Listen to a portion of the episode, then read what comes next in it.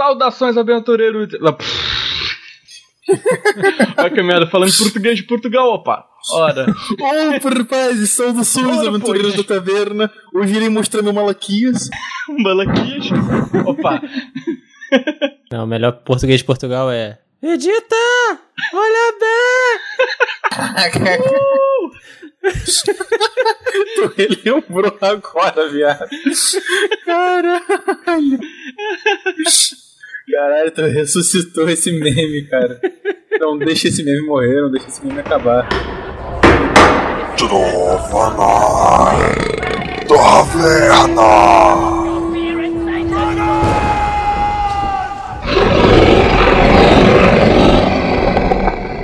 No princípio, não havia nada. Nada além do silêncio de trevas sem fim. Mas o Criador soprou perante o grande vazio e sussurrou. Hello, everyone, and welcome to the Game Awards 2016 nominee announcement. I'm Jeff Keighley, and in just over two weeks, on December 1st, the entire gaming industry will come together in Los Angeles to celebrate gaming, the most powerful form of entertainment in the world.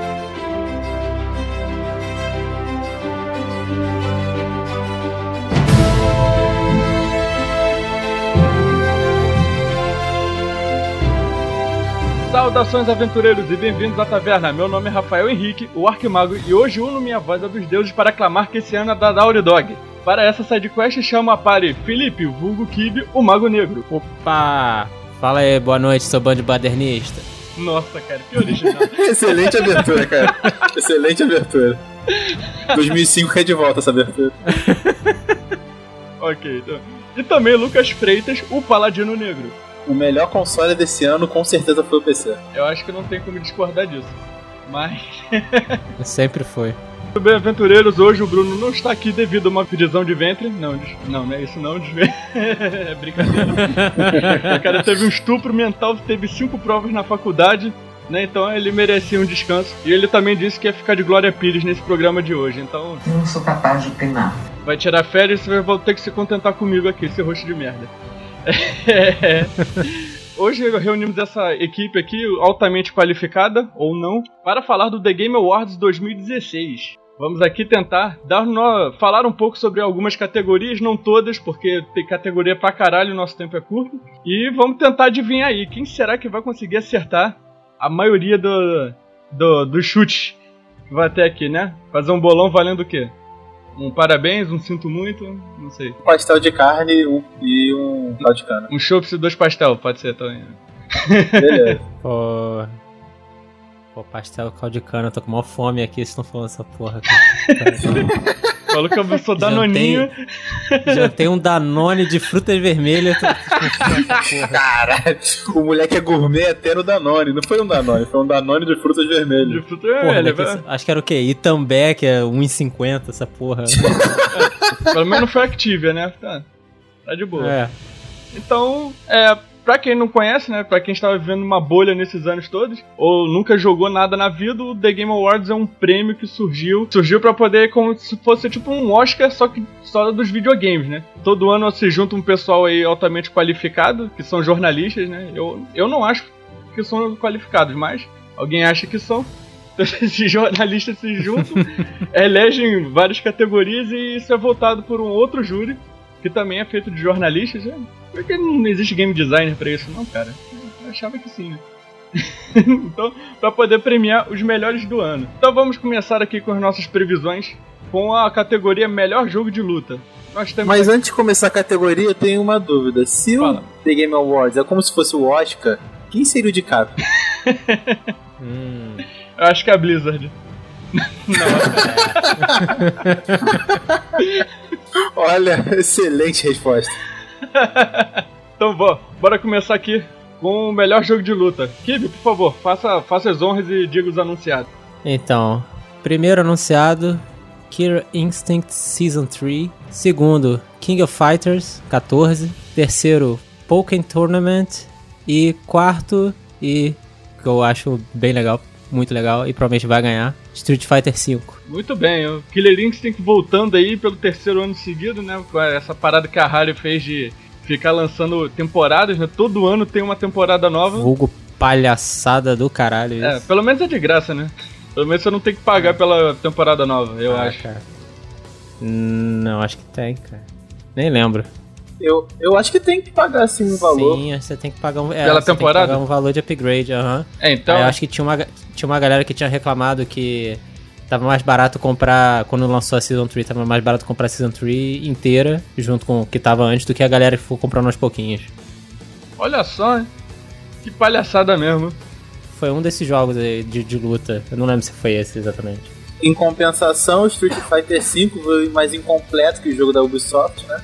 E só tem personagem, não tem modo história. E Sim, sim. a Capcom fala que vai dar suporte pro jogo até 2020. Mas acho que 2020 o jogo vai estar completo. Não, né? mas eu- é, o É. Street Fighter V ele ganhou a campanha, tipo, 3 ou 4 meses depois, né, que o jogo foi lançado. Sim. Mesmo assim tá incompleto algumas coisas. Não tava, faltava faltando animação quando o jogo saiu, cara. Bizarro isso. É, tinha só um Só, prólogozinho lá escroto, né? É.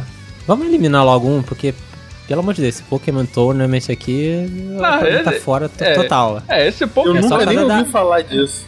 tá aí só por causa do nome da franquia, né? Porque eu não entendi É. qual é desse jogo, sinceramente. Eu- Ah, é jogo de Pokémon isso? É um É, super. Pokémon isso. É, um Super Eu não Smash sabia. Bros. de Pokémon, cara.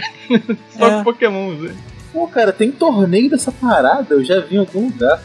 Sério? Bizarro, é, tem torneio oficial. Mas alguém jogou isso? Alguém sabe, conhece alguém que jogou isso? Cara, eu só vi uns gameplays e eu nunca ouvi falar nesse jogo antes de, de ver essa pauta. É, eu, eu participo de uns grupos de Pokémon no Facebook. Vira e mexe tinha um falando, mas tipo. Um falava do Poké Tournament e vi uns 10 falando do Sun and Moon, então.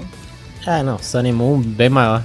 Engraçado, né, que o, que o Pokémon GO, o pessoal não gostou porque faltava batalha, faltava tudo mais. Aí no Pokémon, nesse Pokémon Tour- Tournament, é só batalha e ninguém É. jogou, pra você ver como é que os dois extremos são ruins. Claro, pô. Acho que o Pokémon não pode ter derivado, não pode ter um spin-off, tem que ser só o jogo, né? Porque, pelo visto, não faz muito sucesso por muito tempo.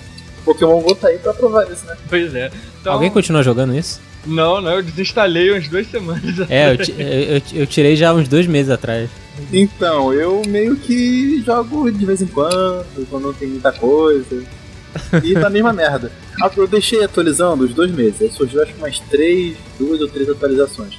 Eu voltei e continua a mesma merda, entendeu? É uma merda, só que com layout novo. É uma merda com confete em cima, basicamente é isso. Parada é jogo de celular, né? E ele tá concorrendo, né? A melhor É que nem jogo remasterizado, né? Que nem jogo remasterizado, é a mesma bosta, só que com, com confete cima. É, tirando a- essa, essa remasterização aí do Assassin's Creed, que porra, da, Que da merda. trilogia do Ed, cara. Porra. Meu Deus, cara. Tem um maluco lá que parece aquele meme do sapo, sabe? Aquele sapo verde. É igualzinho, cara. E noiado ainda por cima, né? Que ele fica com o olho Noiado ainda. Cara, a maioria dos NPCs parece que veio da Praça Seca, tudo cheirado de crack, tudo. tudo viciado, velho. Cara, é uma coisa horrível, me dá medo. Eu me sinto. Eu me sinto, caraca, Florença agora na Praça Seca, eu não sabia. Virou pra ser com a remasterização. É a remasterização. Ezio contra o Bop, só pode ser isso, cara, porque, porra. Tudo, todo mundo deu pá de crack, coisa horrível. Mas assim, é o tipo o Kibe já falou, né? Que na, quando ele falou dos anunciados, que chutava o Street Fighter V. Né? Algum motivo É, especial? tipo, minha preferência. Preferência. Não, não, minha preferência pessoal, na verdade, é o, o The King of Fighters. Que é, a- é a- pelo menos é o jogo de, um meus jogos de luta preferidos de todos os tempos, junto com Mortal eu também. Kombat. Poxa, The King of Fighter no fliperama era uma delicinha, hein? Pois é, eu jogava 97, 98, 99, eu tinha no PS1, 99, jogava isso direto. Só que pelo nome e pela hype que foi criado, acho que o Street Fighter V é bem, bem mais nome do que, do que o King of Fighters. É, mas só por causa disso mesmo, porque eu, pra mim seria o King of Fighters, mas o meu chute vai no Street Fighter mesmo. É, cara, mas The King of Fighter vende... é, The King of Fighter não, perdão. Street Fighter vendeu bem menos do que a Capcom tava esperando. Eu Sim, acho sim, que vendeu 700 mil unidades só, 800 mil unidades. Então, acho que com essa baixa venda vai prejudicar bastante o jogo na hora de ser eleito como um dos melhores. Vocês acham isso ou não? Não, eu até acho, o problema é que não tem um que vendeu tanto assim, por exemplo, tudo bem, o Killer Instinct vendeu bastante, mas foi Season 1, a Season 2 Já lá. tá a vendendo há dois 3, anos, né? Pois é, É. exatamente por causa disso. Os outros.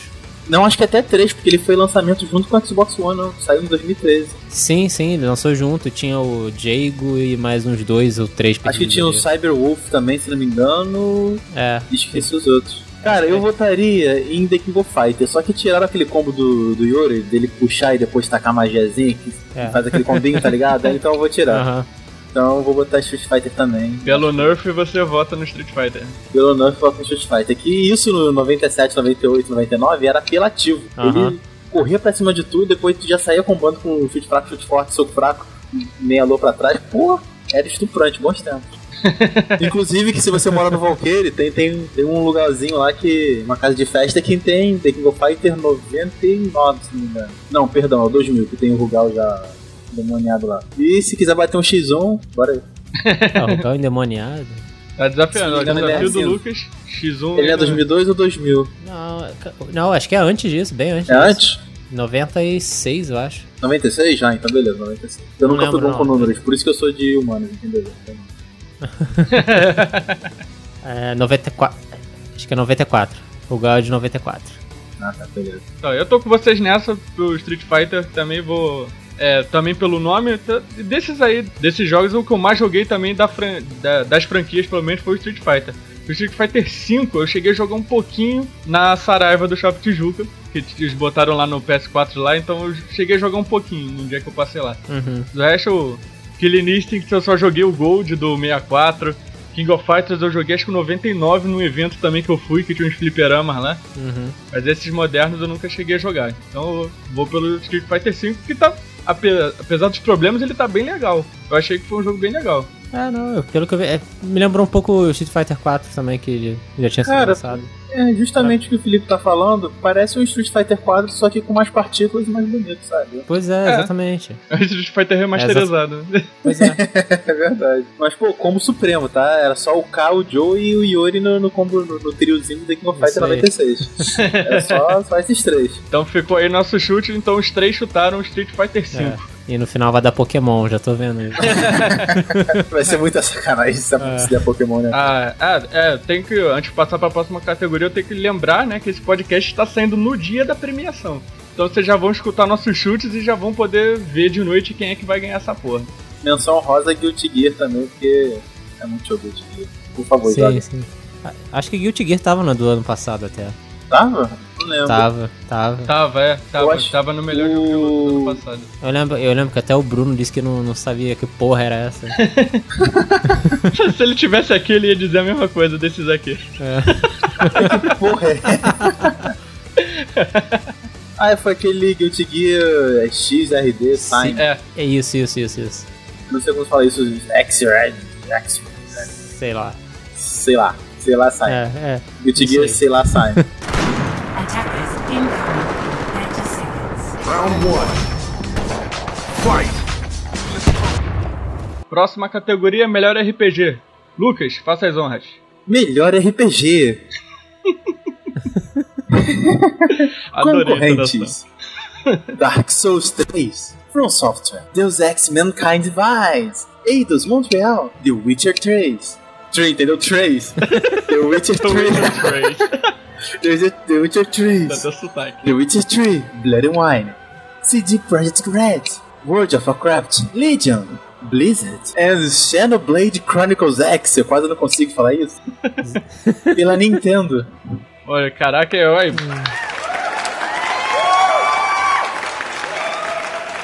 Palmas, Lucas. Ah, É, agora que isso, não?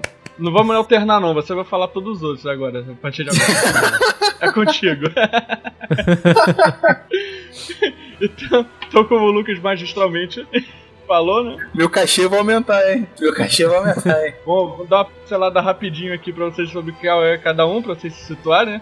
Dark Souls 3 acho que dispensa comentários. Aquela franquia que todo mundo fala que é difícil pra caralho, mas não. Na verdade é. Ah, cara, na verdade, quatro, quatro aí dispensa comentários. Só o Xenoblade que quase ninguém conhece. Pois é. Deus Ex Mankind Divided, eu sinceramente, eu não vejo pô, como ele tá na categoria de RPG. Tu, Ele tem elementos de agora. RPG, mas não, eu não ele considero. é um RPG. Eu não considero muito é um- RPG, não, mas. É, o Ele meu parece tipo um assim, ele encaixaria Fallout aqui também, se fosse o caso. Né? Sim, é. Mas Fallout parece mais RPG do que Deus Ex. Porque Fallout tem aquela, aquela mecânica de você poder dar um crítico em determinado ponto. É, Sim, a mudança sim. das suas armas mudam. Já Deus Ex é mais um shooter que você pode dar um upgrade. Eu não vejo Um shooter tanto com elementos como- de RPG. É, eu vejo Sim, mais isso seria também. um shooter com elementos de RPG. Eu não vejo como seria um RPG em si. Né? Aham. Mas, é, É, tudo bem que. É, Fallout. É, agora que eu vi também, Fallout ele lançou no finalzinho de 2015, então não podia nem entrar nessa, não. nessa lista. Ah, você falar que nessa lista aqui tem, tem duas expansões, né? Dois aqui são expansões. É, mas Blood, Blood and Ah, Wine é. é. um jogo tão grande que é uma expansão tão grande que serve como outro jogo, né? Tem acho que 10 horas ou 30 horas de gameplay a mais. Ah, isso- isso- essas expansões do, do Skyrim do Fallout 4 também dão isso e não entraram. É, Não, cara, eu tô falando, eu tô falando de jogo de verdade, jogo bom. Não, Nossa. brincadeira. Não.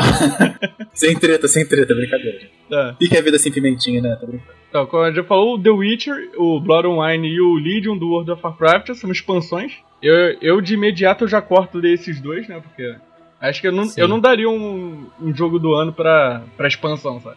Por mais que a expansão seja foda. E o. é, é, não. Por que, por que O não? Xenoblade- Eu acho que tem expansões que podem valer a pena, não? Como, por exemplo, Blood and, Blood and Wine, sem puxar essa sardinha pra The Witcher. Eu não joguei esse Legion, por exemplo.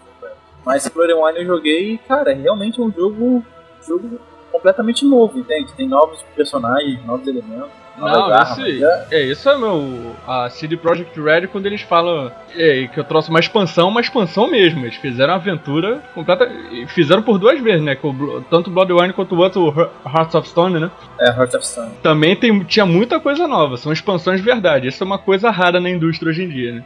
O, Blood, o Heart of Stone, ele já é uma expansão considerada bem evoluída pro tempo dela, porque tem 10 horas a mais de jogo um, pra um jogo que é de console, né? The Witcher saiu pra console e PC, mas também saiu pra console, a expansão. E o Blood, Blood and Wine, ele teve evento de lançamento. O pessoal foi pra, se não me engano, foi a Polônia, que é, que é da Projekt Isso. Red, Polônia. fica. E teve um evento lá de lançamento. Quem comprou, quem fez a pré-venda recebeu camisa, recebeu várias coisas. Foi como se fosse realmente o marketing de um novo jogo, sabe? Por isso que pra mim, se ganhasse, eu não ficaria chateado nem desmereceria outros jogos por conta disso. Mas se não ganhar, eu também vou entender o que é expansão, né? Mas eu acho merecido caso ganhe, Uhum. na minha opinião. E, e temos aqui o, o- também o Xenoblade Chronicles X, que eu acho que dessa lista aqui que a gente fez é o único jogo de Wii U que tá, que tá concorrendo a alguma coisa. É de Wii U essa porra? É do Wii U? É, exclusivo do Wii U. Caraca, eu tô É. vendo aqui o Google Imagens e, porra, parabéns pro Wii U, cara. o gráfico do jogo parece muito bonito. Legal. Ele é um RPG por turnos que, que alterna Sim. ele de com- entre combate a pé e combate com mechas, né? Se eu não me engano, Isso. isso. esse Xenoblade é uma evolução do, Xeno, do Xenosaga, que por sua vez Isso. era uma versão alternativa do Xenogears. E teve a treta Ah. lá da, com a E apostar quanto que o boss final é o Mario, com certeza. Ah, então, cara, Xenoblade eu cheguei a dar uma olhada na, no jogo em si, mas. É, é- é- tipo assim, pra mim tem outros RPG nesse estilo japonês que entrariam aqui. O problema é que o. é, provavelmente o jornalista que faz aqui não liga muito pra RPG oriental, né? Então o pessoal já só bota ocidental. Então o que mais chegou perto foi o Xenoblade ali por causa do Wii U e tal. Mas eu não botaria nem o Xenoblade, eu acho que teria outros aqui. Esse Hum. Xenoblade me lembra bastante também um jogo que tem na Steam, de MMORPG também, que eu acho que é o mais baixado da Steam, que é aquele Terra. Terra. Me lembra Sei. bastante a mecânica Ah, sim, e sim, sim. eu acho o Terra mais bonito e mais interessante pelo que eu tô vendo aqui de gameplay, né? Não posso julgar o jogo sem ter jogado, mas Aham. me lembra bastante Terra, apesar de Terra ainda ser um pouco mais evoluído, ter mecânicas um pouco mais, mais fluidas e um gráfico um pouco melhor. Mas, minha opinião, né? Posso estar errado. Uhum. Então, vou, vou dar meu chute logo. Pra mim, quem leva é o Dark Souls 3. Porque a, a From Software, desde que começou com essa série Souls aí, fez um sucesso danado. Acho que o pessoal. Os gamers das antigas que gostavam de tomar no cu antigamente, estão gostando de tomar no cu de novo. e, tá, e tá indo. Mas o, o- a série Souls ela sempre foi muito bem balanceada. Costumo confundir dificuldade com como é que eu digo? Com habilidade, né? Porque a série Souls é simplesmente você vai morrer pra caralho, mas o negócio você vai aprender, você vai acabar aprendendo. Ele, ele, não, é, ele não é um jogo que vai querer te sacanear. Ele É o famoso aprendendo na porrada. Isso. É. É, é a vida, né? Não se É a vida. não se trata o quanto O você jogo- bate, é quanto você aguenta apanhar. É o simulador da vida, é. O pessoal brinca, né? Skyrim Arcade e Dark Souls é simulador. É isso mesmo. E é verdade. É. Mas falando um pouco mais de Dark Souls, é, eu não tinha jogado Dark Souls 1 ainda, eu zerei primeiro o 3. E o 3 é fenomenal, mas o primeiro jogo, apesar de ser de 2011, não se datou nem um pouco. Pra PC ele é horrível de, de otimização. É, o porte ficou escroto demais. O porte ficou escroto, os personagens não são tão bem desenvolvidos. Pra época era. Podia até ser bonito, mas ainda assim não era uma coisa top de linha, 2011. Mas, cara, a mecânica do jogo, os personagens, os bosses, os... A, a dimensão do jogo é tão linda e o level design de você entrar numa fase que você tava antes, pegar um shortcut em algum lugar, é sensacional. E, e o sentimento de recompensa é tão satisfatório. E, cara, eu acho que supera um orgasmo quando você derrota um boss que você tá desde duas da tarde até quatro da madrugada de uma quarta-feira, sendo que você tem aula no dia seguinte, pode proporcionar, cara. História verídica.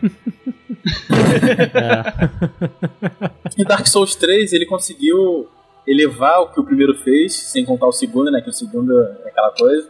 Não é ruim, mas também não é bom. E o 3 conseguiu dar aquela dinâmica do primeiro, de você ter que vasculhar cada canto, cada local para poder pegar itens, para pegar atalhos, encontrar NPCs escondidos, ter teorias da conspiração para saber qual é a história de verdade, quais dos personagens são seus aliados e quais não são, outros personagens que você viu no primeiro jogo voltando. E para quem jogou o jogo, você sabe que você retorna para um lugar muito específico, que eu não quero dar spoiler. E quando você retorna, cara, o frio na espinha que você tem enfrentado naquele local, naquele local no primeiro jogo, dois bosses que são eternamente complicados, é, é muito legal, cara. É um sentimento de nostalgia e de medo que eu nunca vi em outro jogo e realmente concordo com o Rafael quando ele diz que Dark Souls 3 vai ganhar como jogo do ano, que é é merecidíssimo.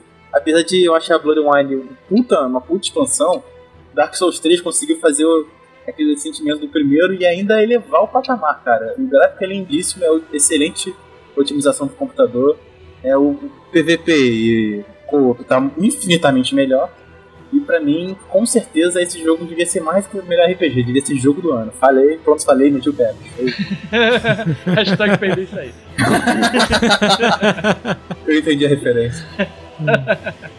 Show. Você, Kibi, qual é o seu chute pra ele? É, então, da- cara, dessa lista aqui eu vou também vou manter em Dark Souls 3, mas. sei lá, eu botaria, se sem sacanagem, se você pudesse, botava o remaster do Final Fantasy X, porque eu, eu gosto do Dark Souls, gosto da questão de voltar, a dificuldade, do que. Pô, eu passar. Cara, tipo, meu save do Final Fantasy VIII tinha 120 horas de jogo porque eu perdi, sei lá, 20 horas passando de um chefe. Era, era uma coisa muito absurda. de- É, não, era, era uma coisa muito absurda. Cacete. É, não, por... enfim, não vou, não vou chegar na, na história lá, mas eu tinha que pegar uma parada lá e eu tinha que aumentar o nível, então fiquei umas 20 horas jogando esse troço. É. Bom, tipo assim, dessa lista realmente, eu acho que o Dark Souls vai, deve ganhar. Exatamente por tudo que ele voltar essa, essa coisa mais da, da vibe antiga de, de, de dificuldade.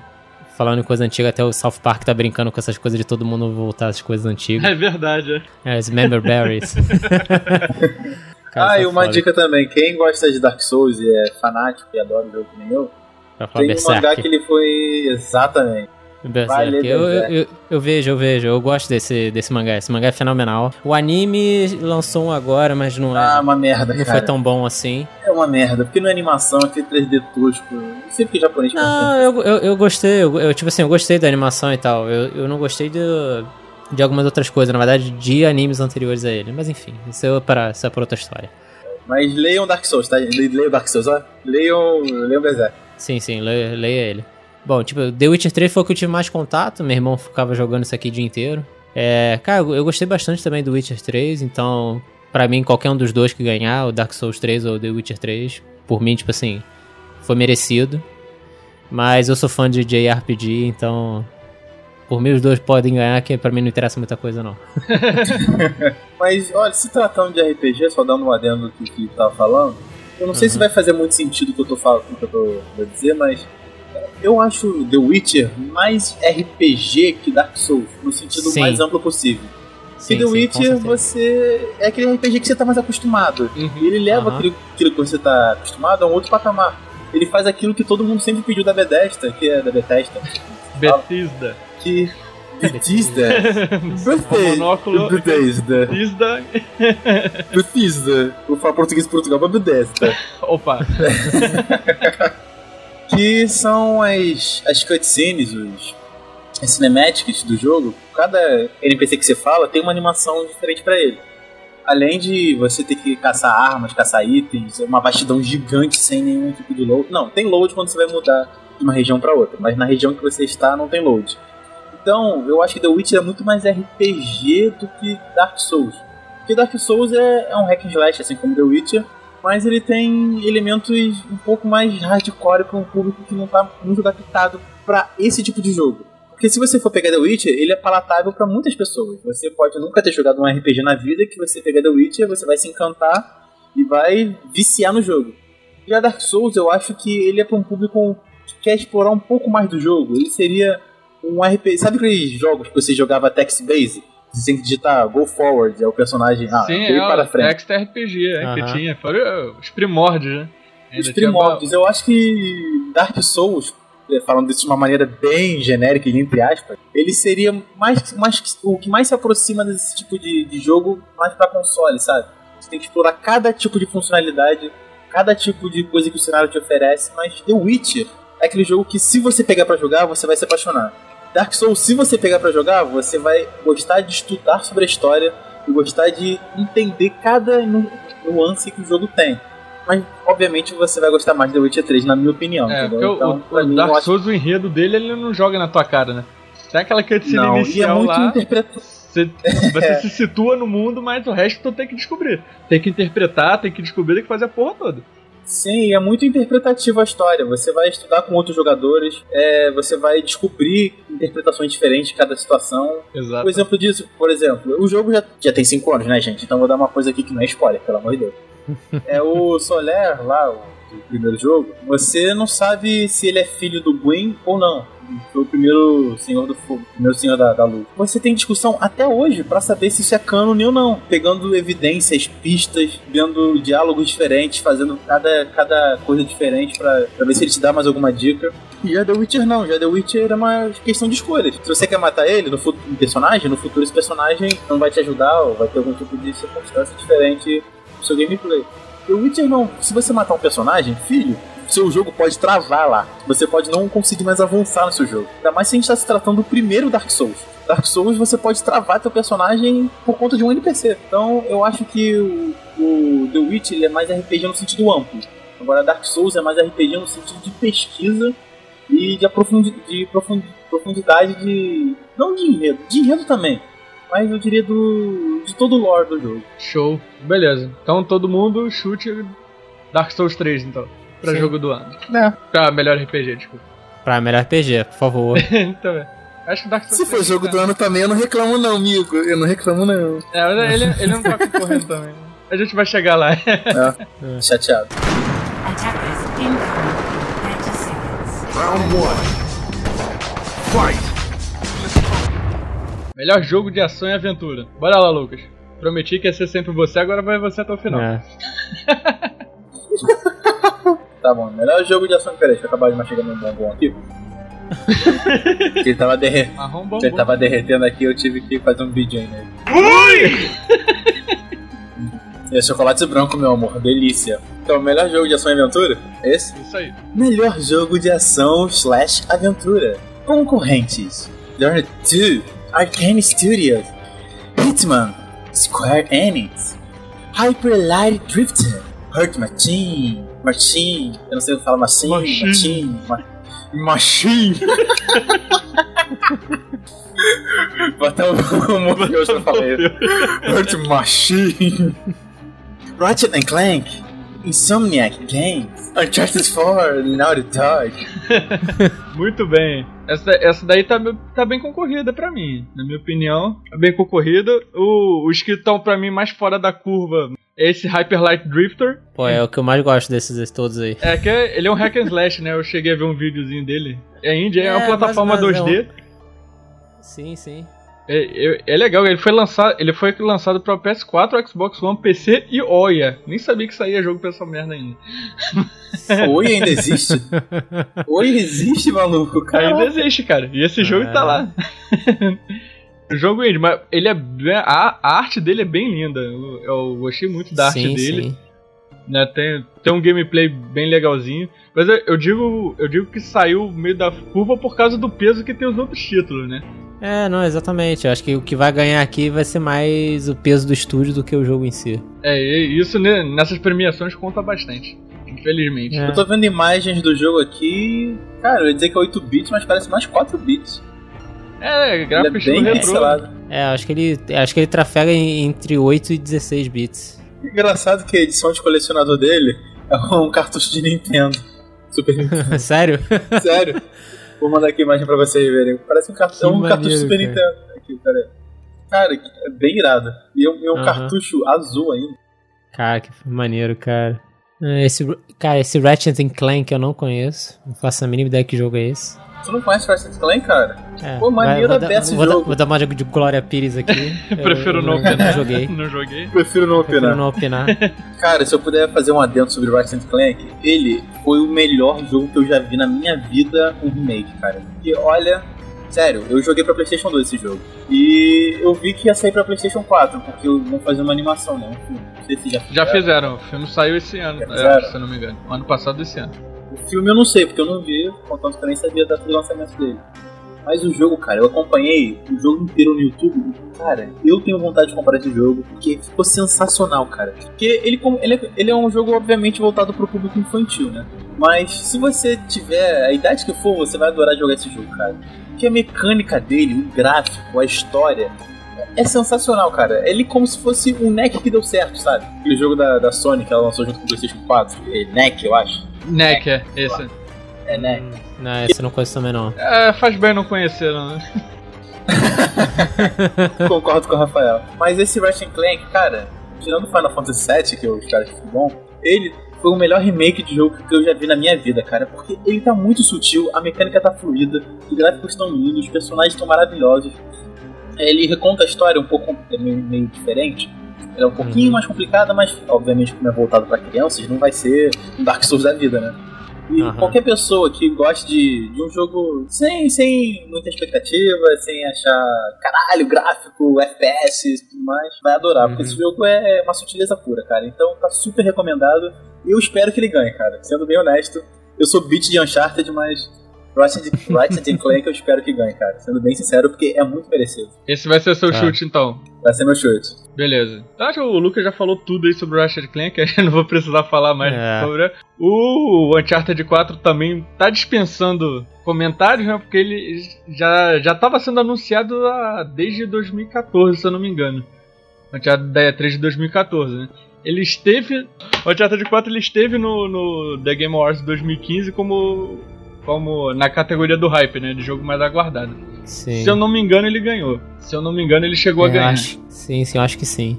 O, o, o Lucas sabe minha história com Uncharted, né? Quando, quando eu comecei a jogar no PS3 eu não gostei muito, achei o jogo muito overrated. Mas quando começou a sair os trailers e o gameplay do A End, né? Com o Uncharted 4, o subtítulo do 4, eu comecei a, caraca, esse jogo tá lindo demais, esse jogo, porra, tá muito foda. Vou jogar os outros de novo, vou dar uma chance pros outros de novo. Eu só tinha jogado um e dois com um amigo meu tinha me emprestado. Aí eu comprei a versão remasterizada, acho que foi, foi a última coisa que eu consegui jogar no meu PS4 antes dele morrer, foi esse. Foi- a trilogia remasterizada. E, e eu passei a achar sensacional, cara. Principalmente o, o Drake's Deception, que é o terceiro jogo, que foi um jogo que Pra mim é o melhor também. todo mundo. É, quando eu ainda não ligava muito pro Uncharted, ele falava: Caraca, tá uma merda esse jogo, pô, tá muito ruim, o 2 é bem melhor. Cara, eu gostei muito mais do 3 do que do 2, sem sacanagem. Então, eu posso explicar o porquê disso. Quando saiu o Uncharted 1, ele era como se fosse o. Ele como, era como se fosse o primeiro Assassin's Creed. Ele tinha, um, ele tinha um potencial gigante, só que mecânica, gráfico, muita coisa limitava ele. Ele é um jogo bem bonito pra, pra 2007, que foi o ano que ele saiu, mas ainda assim ele era bem limitado em certas coisas, o gráfico era lindo, mas não tanto. E o pessoal gostou do jogo, gostou bastante, mas ainda assim faltava alguma coisa a mais. Quando anunciaram Uncharted 2, meu amigo, essa porra vendeu mais que água na África. Porque o pessoal tava comprando o jogo adoidado. Ué, mas todo mundo gosta de água. Vai ser água nos Estados Unidos. Mas então, é, o jogo, ele vendeu horrores, porque você já começa no, num trem desabando de um penhasco. Esse- esse início é fugir de antológico lá e mesmo. sangrando. O gráfico tava maravilhoso, cara. Parece que o gráfico simplesmente deu uma explosão de qualidade. A mecânica também tava mais, mais fluida. É, a mira melhorou razoavelmente, ainda não era a melhor coisa, mas melhorou. É, o gameplay tava muito mais fluido, os personagens, até o boss final 2, é memorável. Eu nem lembro do 1 direito, que o 1 acho que era um capanga que virou chefe. É. Mas nem lembro, ninguém se lembra. É o capanga, o maluco com uma shotgun lá que dava um hit kill. né? O, a, a- Final Battle contra o boss do 2, cara, é, é fenomenal, é sensacional, te deixa com raiva, mas é muito legal. E o jogo teve uma, teve uma, uma melhora significativa, entende? Uma melhora estrondosa. Todo mundo tava elogiando, falando que é o melhor jogo da vida. Quando saiu o 3, o jogo ainda era excelente. Pra mim, o Uncharted 3 é o melhor de todos. Tirando o 4, né? O 4 agora virou o melhor de todos, mas da geração passada, o 3 era o melhor. Mas não teve uma melhora tão grande assim. Os gráficos não estavam tão bons, tão, tão superiores assim. É, a história não estava não tava agradando muita gente. Tinha certas cenas que o pessoal também teve algum tipo de, é, de, de birra. Por exemplo, como o jogo é de 2011, pode dar spoiler, né? Pô, o jogo tem 5 anos. é uma parte que o, que o Nate acha que o Sam morreu. Aí ele tá com sangue nos olhos. Aí depois que você. Depois que o Sam morre, você. Sam não, perdão, o Sullivan. Sullivan. Depois que o Sullivan morre, o, Drake tá, o Drake tá com sangue nos olhos e é uma das partes mais difíceis do jogo, que você enfrenta vários demônios. Então você não tem como é, descarregar toda a carga dramática, que é você ver um personagem que você acompanhou já há vários anos, e vingar ele, porque a parte em seguida é estuprante, você não consegue matar ninguém, você morre, parece mais Dark Souls. O Uncharted 3 vira Dark Souls. E isso que todo mundo tava reclamando. Quem jogou sabe dessa parte, de tão chata que era. E o jogo tem certos momentos que não tava muito legal em FPS outras coisas. Por isso que o pessoal reclamou tanto do 3. Mas, no geral, é tudo mimimi, porque o jogo era foda pra caralho. E apesar de não. Foi o único Uncharted que não ganhou como jogo do ano, entre os três primeiros que lançaram. Porque o Uncharted 1 ganhou o jogo do ano em 2007. O Uncharted 2 ganhou o jogo do ano em 2009. E Uncharted 3 concorreu com Batman, Arkham City e com Skyrim. E perdeu pra Skyrim justamente por conta dessa, dessa falta de capricho que teve em relação ao 2 com o 1, que o 3 não teve em relação ao 2. Apesar do jogo ter multiplayer ser lindo, o Skyrim levou, por conta da falha da Naughty Dog. Isso é minha visão da coisa. entendi. É, ah, pra, pra mim, como ele concorreu com o Skyrim, né, cara? Pô, o Skyrim é o meu RPG favorito ever. Então, eu acho que. Pra mim foi merecido. Eu sei que tem, tem bug pra caralho, tem os problemas dele, mas porra, é que- aquele jogo me divertiu pra caralho. E não se passa quase 400 horas com o mesmo personagem, né? Se não gostar da parada. foi o meu caso. E eu joguei ainda no PS3, que tem o pior loading de todas as versões ever. Caraca, o PS3 era horrível, cara. Eu lembro que eu tava na faculdade conversando com o Rafael. Aí eu falei, pô, cara, eu dou save no meu, no meu jogo, que eu joguei pra PC, né? Eu dou save no meu jogo apertando F5. Aí o Rafael, porra, fácil assim? Eu vou em pause, tenho que ir no menu tal, fazer tal coisa, aí dou quick save, aí demora 3 anos, aí volta o jogo. É, Ele velho, que é isso reclamou mesmo. pra mim. E, e ficava pior quando começava a vir muito inimigo, cara. Tem uma parte do mapa lá que é um acampamento Fosworn, cara, que vem muito bicho. E ali o FPS cai drasticamente. Ainda mais se, se eu ainda tu chamar dragão pra bater nos caras, fica pior ainda. é uma bizarra. Mas, pô, isso tudo que o Lucas falou do Uncharted 3, eu concordo com ele. Pra, pra mim foi o melhor. O 4 eu já tenho, mas eu, como meu PS4 está destruído no momento, então eu não consegui jogar, mas eu estou louco pra jogar esse jogo. Já tenho aqui e pra mim ele vai ganhar. O Uncharted 4 É. eu acho que ele pode ganhar por conta da história, porque o Uncharted 4 foi muito pro rumo de Metal Gear, sabe? Tem mais história, mais cutscene do que gameplay em si. É que mas Isso também a, pode ser uma coisa É. boa ou ruim, né? a, a designer ori- original do Uncharted, a Anne Hennig, acho que ela saiu da Naughty Dog. E quem Sim, assumiu saiu. foram os diretores do The Last of Us. Então você já imagina Foi. por que, que ele teve, teve, um, ganho- teve um ganho na história, né? Não. Só que o problema é que essa categoria é ação e aventura, então ele continua ganhando, de qualquer jeito. Verdade. Não, pode ser. É.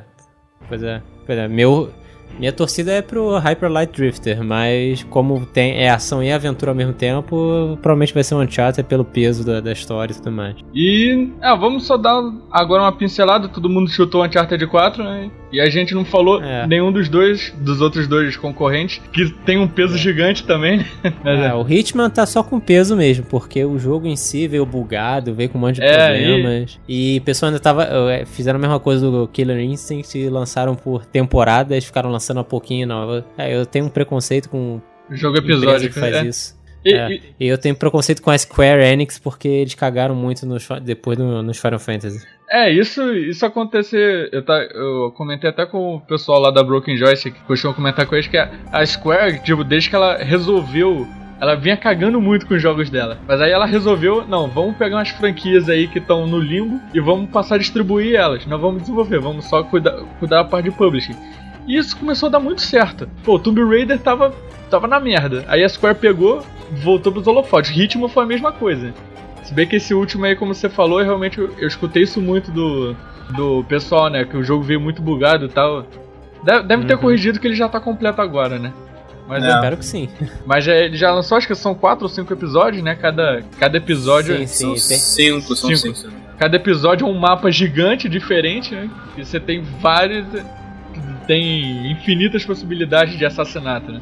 Isso eu acho que chamou bastante a atenção dele, pra ele. E o. É, mas o Hitman já fazia isso, então não, não, tem nada de novo. Era, é mais do mesmo. Sim, só que Engraçado num mapa a Square maior. lançou o primeiro Tomb Raider, a, a Square Enix lançou o primeiro Tomb Raider e vendeu acho que 3,3 ou 4,3 milhões de unidades.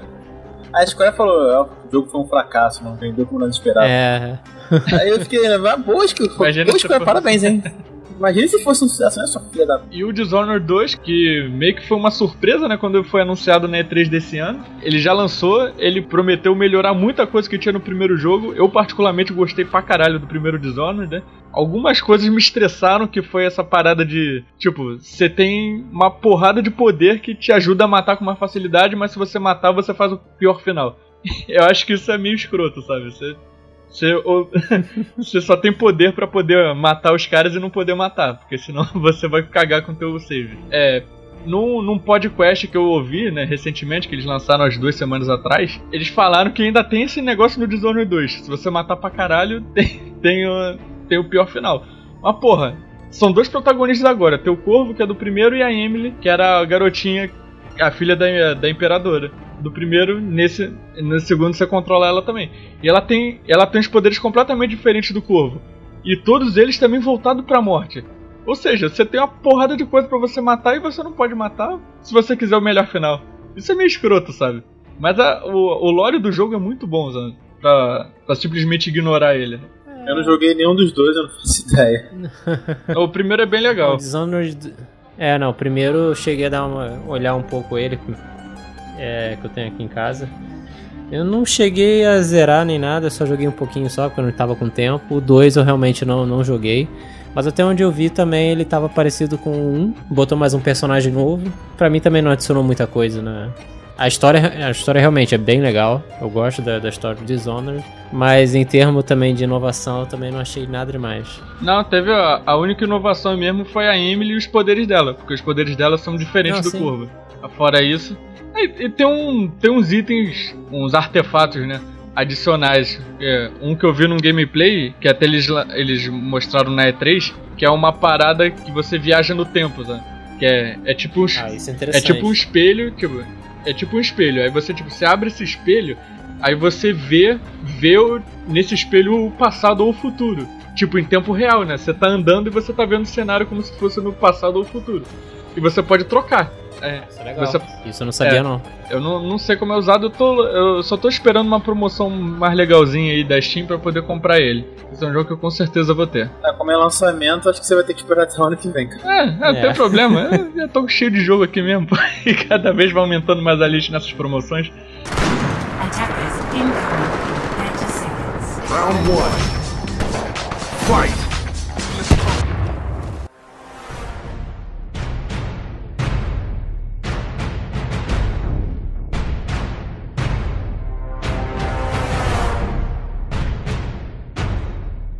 Melhor shooter. E os indicados são Gears of War 4, The Coalition, Battlefield 1, DICE, Overwatch, Blizzard Entertainment, Titanfall 2, Respawn Entertainment, Doom, id Software ou id Software. Show de bola. Tá me lembrando Cartman falando agora. Judeuzinho maldito! Eu, já, eu já falo que o Doom não vai ganhar não. Pelo amor de Deus, odia esse troço. Seu cara. Joe, Doom, cara. É sério, cara. Cara, não, pelo amor de Deus. Eu- tipo, eu, eu tava numa, numa expectativa desse Doom desde que foi lançado o trailer. Foi até com. Eu não lembro se foi com Cyber Demon, Baron of Hell. Tipo, caraca, tem que, tem que jogar esse jogo, tem que jogar esse jogo. Aí quando lançou esse troço, eu tipo, fiquei esperando dois anos. Aí quando eu vi aquilo, puta que pariu, que merda é essa, cara? Mas Cara, por que o jogo é ruim pra tu, cara?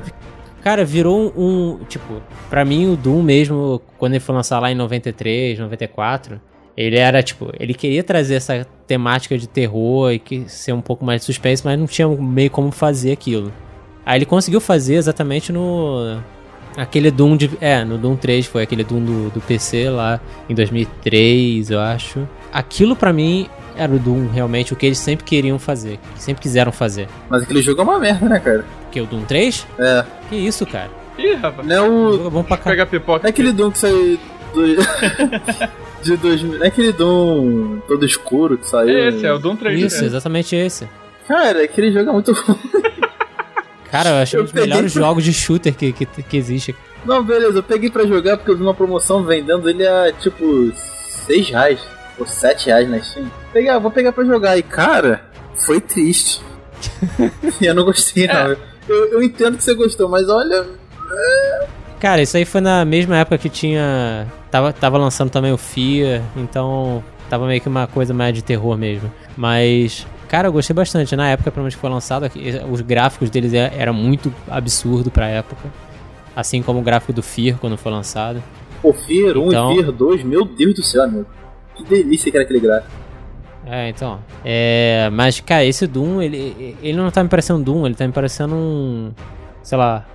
Tô jogando Unreal. Eu vi uma entrevista do- dos game designers desse novo Doom que eles quiseram fazer um retorno às origens, lá do Doom de 90 e, 91, 93, não sei quando o primeiro Doom foi lançado. 93. 93, né? É, 93. Que é como você falou, eles queriam fazer um negócio de terror, mas pô, aqueles gráficos lá bidimensionais, né? Que eles tentavam imitar o 3D de É, pois é. Era uma parada muito colorida, então ele acabou ficando um jogo de ação mesmo, bem brutal.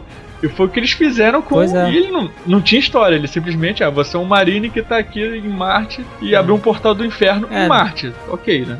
Não, podia ser na Terra, mas abriu em Marte, de boa. Uhum. Então é um jogo que não tinha história, então eles quiseram retomar esse, esse sentimento do primeiro Doom, né? Só que com a, com a tecnologia de hoje, tem uma parada que eu, que eu achei bem legal nesse Doom, que foi a, a- os finish moves lá. Tu deixa os bichos fudidos e tu pode brutalizar lá com o corpo deles. Ah. e Isso eu achei bem legal. Eu.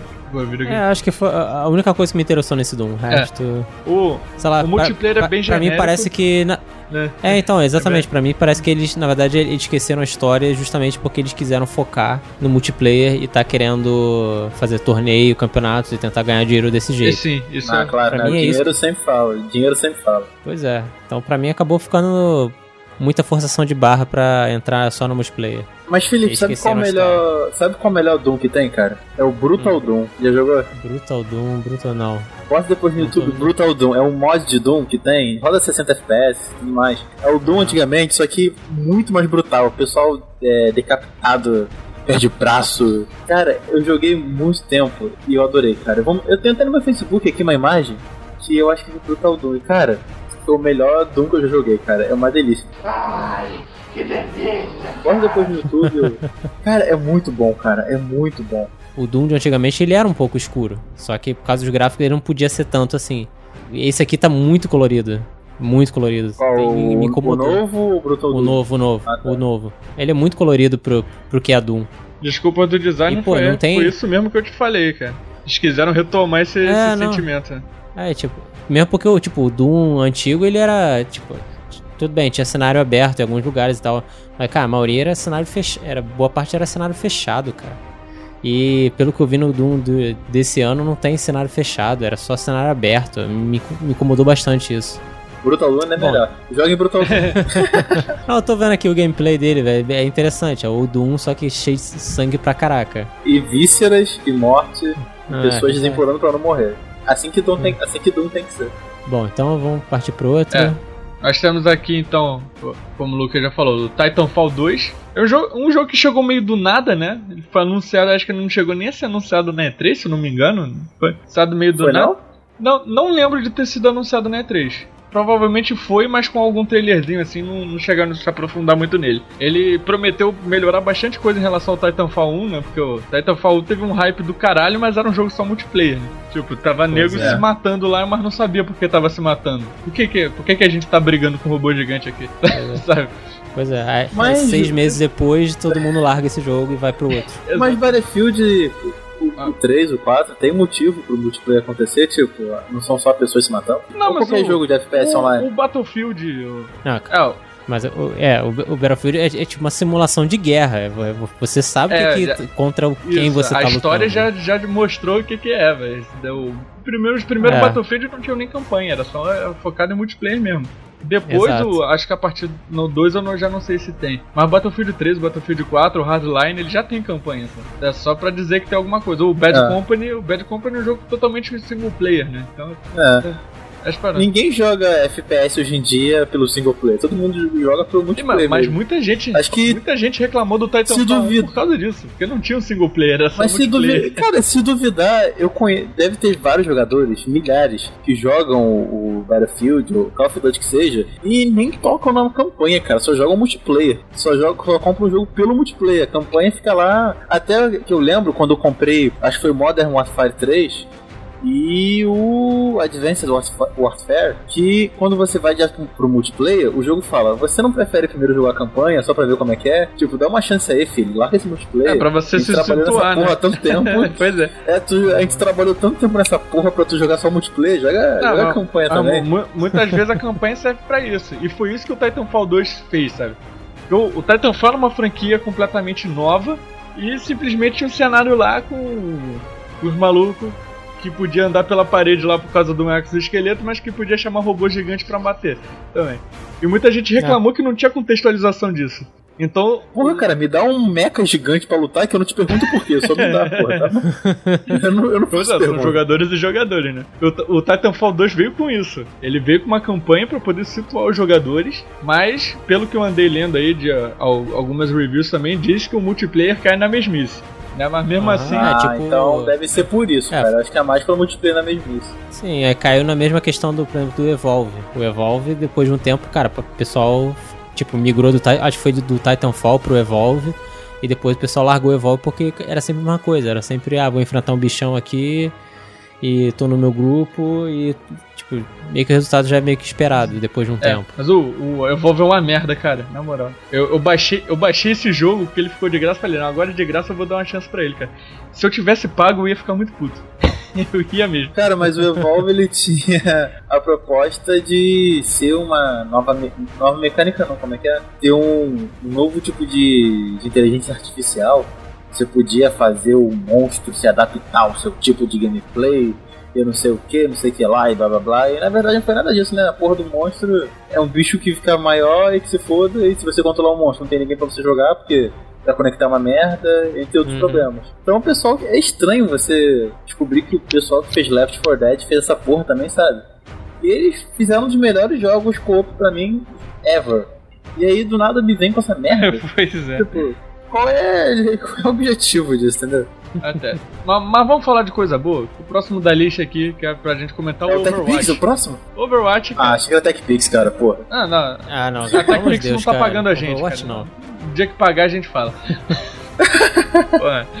Mas então, pô, o, o Overwatch, ele já, já é um jogo completamente multiplayer, né? Mas ele Uhum. não chega a cair no, na parada do Titanfall 1 porque a Blizzard, ela, ela fez uma campanha promocional muito boa pra esse jogo, pra situar os jogadores do que que tá acontecendo lá. E excelente, cara. E se virasse filme de animação, porra, eu pagaria sem, sem pensar. E o, o Overwatch ele tem a proposta de misturar MOBA com shooter, né? Apesar da parte MOBA, eu não, eu não vi muito a.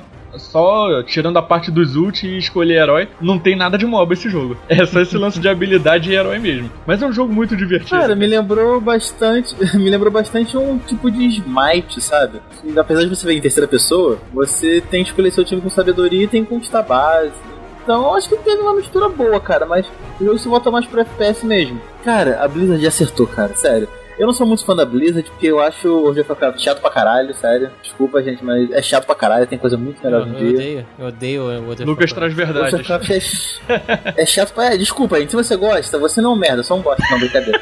Mas é. É tipo, o jogo tem coisa melhor, sabe? Agora, com Overwatch, cara, a Blizzard acertou em cheio, na minha opinião, cara. Porque o jogo, apesar dele ser bem simples e ter uma curva de aprendi- aprendizado um pouquinho longa em alguns personagens, como por exemplo, você vai jogar com o Hanzo. Tá, o Hanzo é muito bom, mas duas porradas você morre, se duvidar menos. Então você tem que saber um equilíbrio entre os personagens. O jogo é extremamente viciante, cara. O jogo é muito viciante. Eu joguei o Free Weekend, teve em agosto, se não me engano. Putz, grila, cara, eu tava querendo vender meu rim pra comprar esse jogo, porque é muito foda. Eu ganhei, eu ganhei no realmente sorteio. gostei bastante. Ganhei num sorteio Filho que teve aí, aí eu, ganhei- eu podia escolher entre. Acho que era o Dark Souls 3, o Uncharted 4 e ele. O Uncharted 4 eu já tinha, o Dark Souls eu não tava querendo me fuder agora. Tem uns amigos meus que jogam Overwatch, eu, pô, peguei ele. Aí eu comecei a jogar. Porra, cara, eu não teria me arrependido de ter feito não, porque o jogo tá muito bom, cara. O jogo, eu acho que o equilíbrio é a palavra certa. Porque tem aquele. É, aquele Borderlands, um outro jogo que saiu, é. Esqueci o nome dessa porra, porque, tipo, ninguém se importa. Saiu no mesmo dia que. mesmo, mesmo mês, né, de Overwatch. E, cara, todo mundo comprou Overwatch. E eu vi esse jogo, Borderlands aí, na loja americana por, tipo, 89 reais. E 200 saiu por 89. Porque ninguém tá comprando essa porra. Overwatch é o jogo principal multiplayer infantil que tem, sabe? Tão foda que é, cara. Então, pra mim, o melhor shooter, pra mim, vai pra Overwatch sem sombra de dúvida. Eu acho que, que não é por conta do jogo ser- parecer um pouco infantil, nem por ter personagens ainda limitados, que obviamente vão sair mais, como já saiu, acho A- que mês passado sombra. saiu uma sniper, se não me engano. É a sombra. Mas o equilíbrio é, é a palavra que o jogo realmente mais, mais se adequa e eu acho que ele merece e eu acho que vai ganhar como melhor shooter, cara, é minha opinião. Sei lá, tipo assim, eu só vi gameplay dele, eu não, nunca joguei, então não sei quão viciante é isso. Mas, tipo, até onde eu vi, o Overwatch não achei tão interessante assim, não. Pra, se for pra essa temática um pouco mais infantil, eu prefiro até o shooter que ganhou no ano passado, que foi o Splatoon. Ah, não, mas ele, é ele é bem né? diferente. É de Wii. o Platon é, É. bem diferente do Overwatch. Não, Eu, eu acho que, É bem eu acho que diferente. Sim, sim. infantil, o, o Lucas ele pode ter exagerado um pouquinho só. Ele realmente é um jogo bem colorido, ele é bem animado. Eu acho que a palavra que o Lucas estava querendo procurar, ele é um, um jogo bem humorado. Porque É, Uhum. é bem ele é humorado. bem voltado pro humor, sabe? É claro que não tem uma Uhum. violência extrema, tem aquela violência levinha lá, como. é, Pô, acho que. Violência da Pixar, sabe? É, violência da violência da Pixar. Pixar. Não tem sangue, não tem, não tem essas paradas, mas é um jogo bem humorado. né? E a dublagem é muito boa, Uhum. cara. Pô, A dublagem em português dele é muito Ah, dubla- foda. É, gente. Aquele cara que ele é um suporte, que é um rapaz negro que dança, esqueci Lúcio, o nome Lúcio. dele. Lúcio, cara, a dublagem dele Solta ficou a muito boa. batida! Solta a batida, irmão! Cara, que sério. É que cara. a, a Sério. arma, ele é. Ele é um DJ, né? Acho que. Porque cada, um, cada personagem tem seu background, assim, também, né? E ele é brasileiro ainda, o, o. Lúcio é brasileiro. Então a arma Ah, dele é uma arma de som, né? Então ele. Você vai andando, tipo, a arma dele você meio que Aham. escuta bem baixinho uma batida assim tocando, né? Aí quando. É o batidão do funk, é o paredão do É. funk, né? Mas, mas bem baixinho, é, mas quando você solta. Quando você solta lá a onda sônica dele, ele manda essa, solta a batida! Ou vai curar alguém, Ah, sabe? Que ele é um é. personagem de suporte, né? E Felipe, Uhum. tipo, você falando sobre vício. Cara, Overwatch é que nem crack, você tem que experimentar pra viciar. Você olhando, você não, vê graça, entendeu? Você vê, você vai na, na Cracolândia, só vê os maluquinhos lá, Cracolândia, que graça tem? Mas quando você experimenta, cara, é outro mundo, É entendeu? viciante mesmo. Então acho que é viciante mesmo. Se você der a sorte, ou a Blizzard fizer o favor, né, pra gente, liberar o jogo pra mais algum final de semana grátis, alguma coisa, tenta baixar. Cara, e você vai ver que o jogo, ele não sei o que é, cara. Ele é viciante. Você não consegue parar de jogar. Eu não sei se é o gráfico, ele é super leve, ele pega em qualquer computador. Tu compra um Celeron, tu pega nessa porra. Os personagens são muito cativantes, muito carismáticos. Se você tiver a oportunidade de assistir os vídeos explicando a origem de cada personagem, como se dá a familiaridade entre eles, como se dá também a rixa, né, entre eles, você vai ver que você pega lados. Eu diria que tem aquele, aquele, aquela nostalgia, aquele sentimento de ordem e aliança que durante muito tempo ficou. Hoje em dia pessoal um pouco se fode pra isso, não, não culpo eles porque voa uma merda. Mas enfim, é, daquela nostalgia de Ordem e Aliança, e você vai ver que tem personagens que você tem uma maior aproximação, como o Hanzo, por exemplo, e que ele tem um irmão, que eu não quero soltar spoilers. Quer dizer, tá no vídeo isso, do- da explicação do, do Hanzo, mas eu não quero que você procure, meu amigo. Eu quero te dar, eu não quero te dar o peixe, eu quero te ensinar a pescar. então eu quero que Você vai ver que o Hanzo ele tem uma rixa com os personagens por uma determinada coisa que aconteceu e você compra a briga do cara, entendeu? De tão bem construído. Fora isso, é, a mecânica é muito fluida.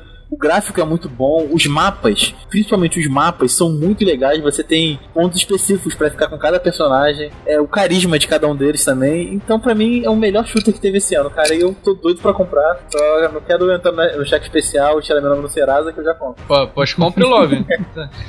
compre logo pra nós jogar. Porque tá muito foda. Pode deixar. Eu, eu queria falar mais do Overwatch, mas a gente tá tomando muito tempo já. Tem muita coisa É. foda pra falar desse jogo. É, Quem será que a gente vai voltar pra melhor shooter, hein? é. Então, não, eu já vou adiantar meu chute, vai ser pro Overwatch também. O Lucas já falou tudo.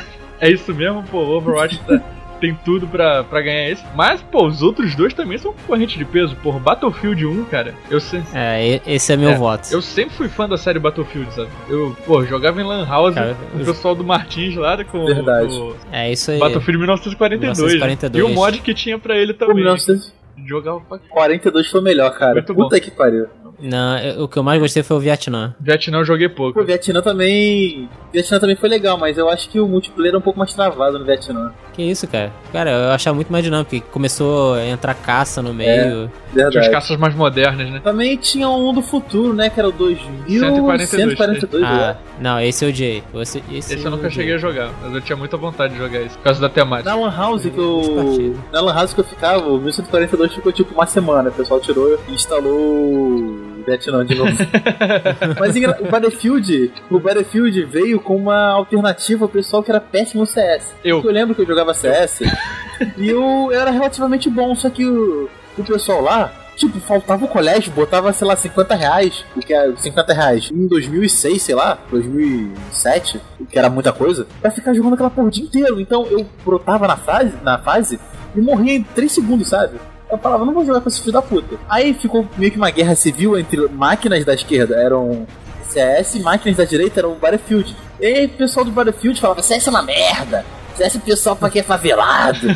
CS é pessoal que não sei o que lá. Aí a SBF aí é coisa pra quem é riquinho. Isso aí é pra quem não sabe favela. Isso aí é pra, pra quem é noob no CS, não sei o que lá.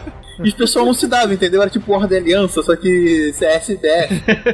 E cara, era muito maneiro. Eu não tomava partido na época eu não queria tomar tiro. Então, eu ficava na jogando. minha, jogando meu Battlefield. E era muito melhor, cara. Sério, Battlefield era muito melhor que CS. Desculpa, gente. Hoje eu não, eu não morro mais disso. Da Não, Praça C. concordo. Eu também concordo, cara. Totalmente. O Battlefield 1, eu cheguei a jogar o, o Open Beta dele. Eu me diverti pra caralho, porque por um mapa era gigante, eu- o, o único erro do. O único. A única coisa que pecou pra mim nesse beta foi ter só um mapa com um modo de jogo. Eu queria explorar mais, sabe? Acho que podia ter mais uma opção pra gente ver como é que. É uma parada diferente, pra gente ver mais das mecânicas do jogo. Mas ah, você vê que o o Battlefield, a, a DICE, ela foi numa contramão da indústria, né? Porque Tava todo mundo indo pra guerra moderna e o- você vê que o Call of Duty, que é o principal concorrente, tá indo cada vez mais pro futuro. E, o, e Uhum. a DICE, a DICE com, a, com a, a EA, né, no caso, que é a EA que, que é a publisher, eles voltaram pro- no tempo, né, pra um período que você vê que quase nenhum jogo, quase nenhum jogo aborda, que é a Primeira Guerra Mundial, né? Porque Tirando aquele Violent, Hearts, Violent então, Hearts. é só pouco, o Valiant É, Hearts- Tirando ele, eu não conheço mais nenhum. Tirando ele, não conheço mais nenhum, cara. Não, cara, eu, jo- Não, acho que não tem, eu não. joguei um Acho que não tem. Todo mundo esquece A o, Primeira a Guerra. Primeira Guerra Mundial. Não. É meio bizarro Cara, isso. eu lembro que eu joguei. É, foi num, no aniversário meu, minha mãe me deu de presente uma revista daquela CD Expert que tinha. Uhum. Aí tinha. Aham. E vinha com dois CDs, né? Um era com 30 jogos demo, né, cara? Era, chamava até The Best Games, eu lembro dessa parada, pô. O CD tinha, tipo, tinha Virtua Fighter, o Sonic 3D, não, Sonic 3, desculpa. E veio um segundo jogo que se chamava Flying Corps. Ele é um simulador de voo da Primeira Guerra. Mas é tipo, ele era Legal. só só caça, né? Então você controlava aqueles caças todos da Primeira Guerra lá e tinha as batalhas. Era bem legalzinho. Mas era- ele é bem. Cara, na Primeira Guerra, acho que não tinha caça, só tinha avião aberto É. e o Barão Vermelho, eu acho. Sim, sim, então, era, é que daquela época. É um, é um jogo, tipo, bem underground, quase ninguém lembra. O, o, Valiant Hearts foi realmente o primeiro que eu tive conhecimento, que foi bastante conhecido a abordar esse período, né? E o Battlefield 1 veio pra mostrar o lado brutal mesmo dessa guerra, né? Veio com muita com, com os, combo, os combates que, que só o Battlefield sabe fazer, né? Com mapa aberto, 32 jogadores pra cada lado, veículo, né? Então, No PC eu acho que são 64. é, aumentaram ainda? Porra, então. Eu acho que aumentaram no PC. Acho que no PC são 64. 64 pra né? cada lado ou tá falando merda. 64 no total? No todo. ah, no todo, então. eu Foi o que eu falei, 32 pra cada lado. Ah, tá. ent- Peraí. Deixa eu ver aqui agora. É, eu sou de humana, gente. Tipo, Tem essa parada, então. Assim, que o, o Overwatch ele é mais divertido. Eu acho que ele é mais divertido, ele é mais, ele é mais frenético, né? O, o Battlefield, como os mapas são muito grandes, então o combate não é tão frenético assim. Apesar de ser brutal. Então, mas por isso que eu tô chutando no Overwatch. É, É, eu tô chutando Battlefield mesmo porque a, cam- ele, a campanha dele é, é, bem tem legal, uma cara. campanha. É, o Battlefield 1 tem uma campanha bem legal também. Que, com, que é- são Mas, histórias cara, de eu- guerra, né? São cada, cada sim. cinco sim, capítulos, sim. cada um com um personagem diferente, em cada, lutando uma batalha diferente. Mas voltando àquilo um pouco que eu falei sobre o Dark Souls e The Witcher 3, eu acho Battlefield 1 mais é, FPS do que Overwatch.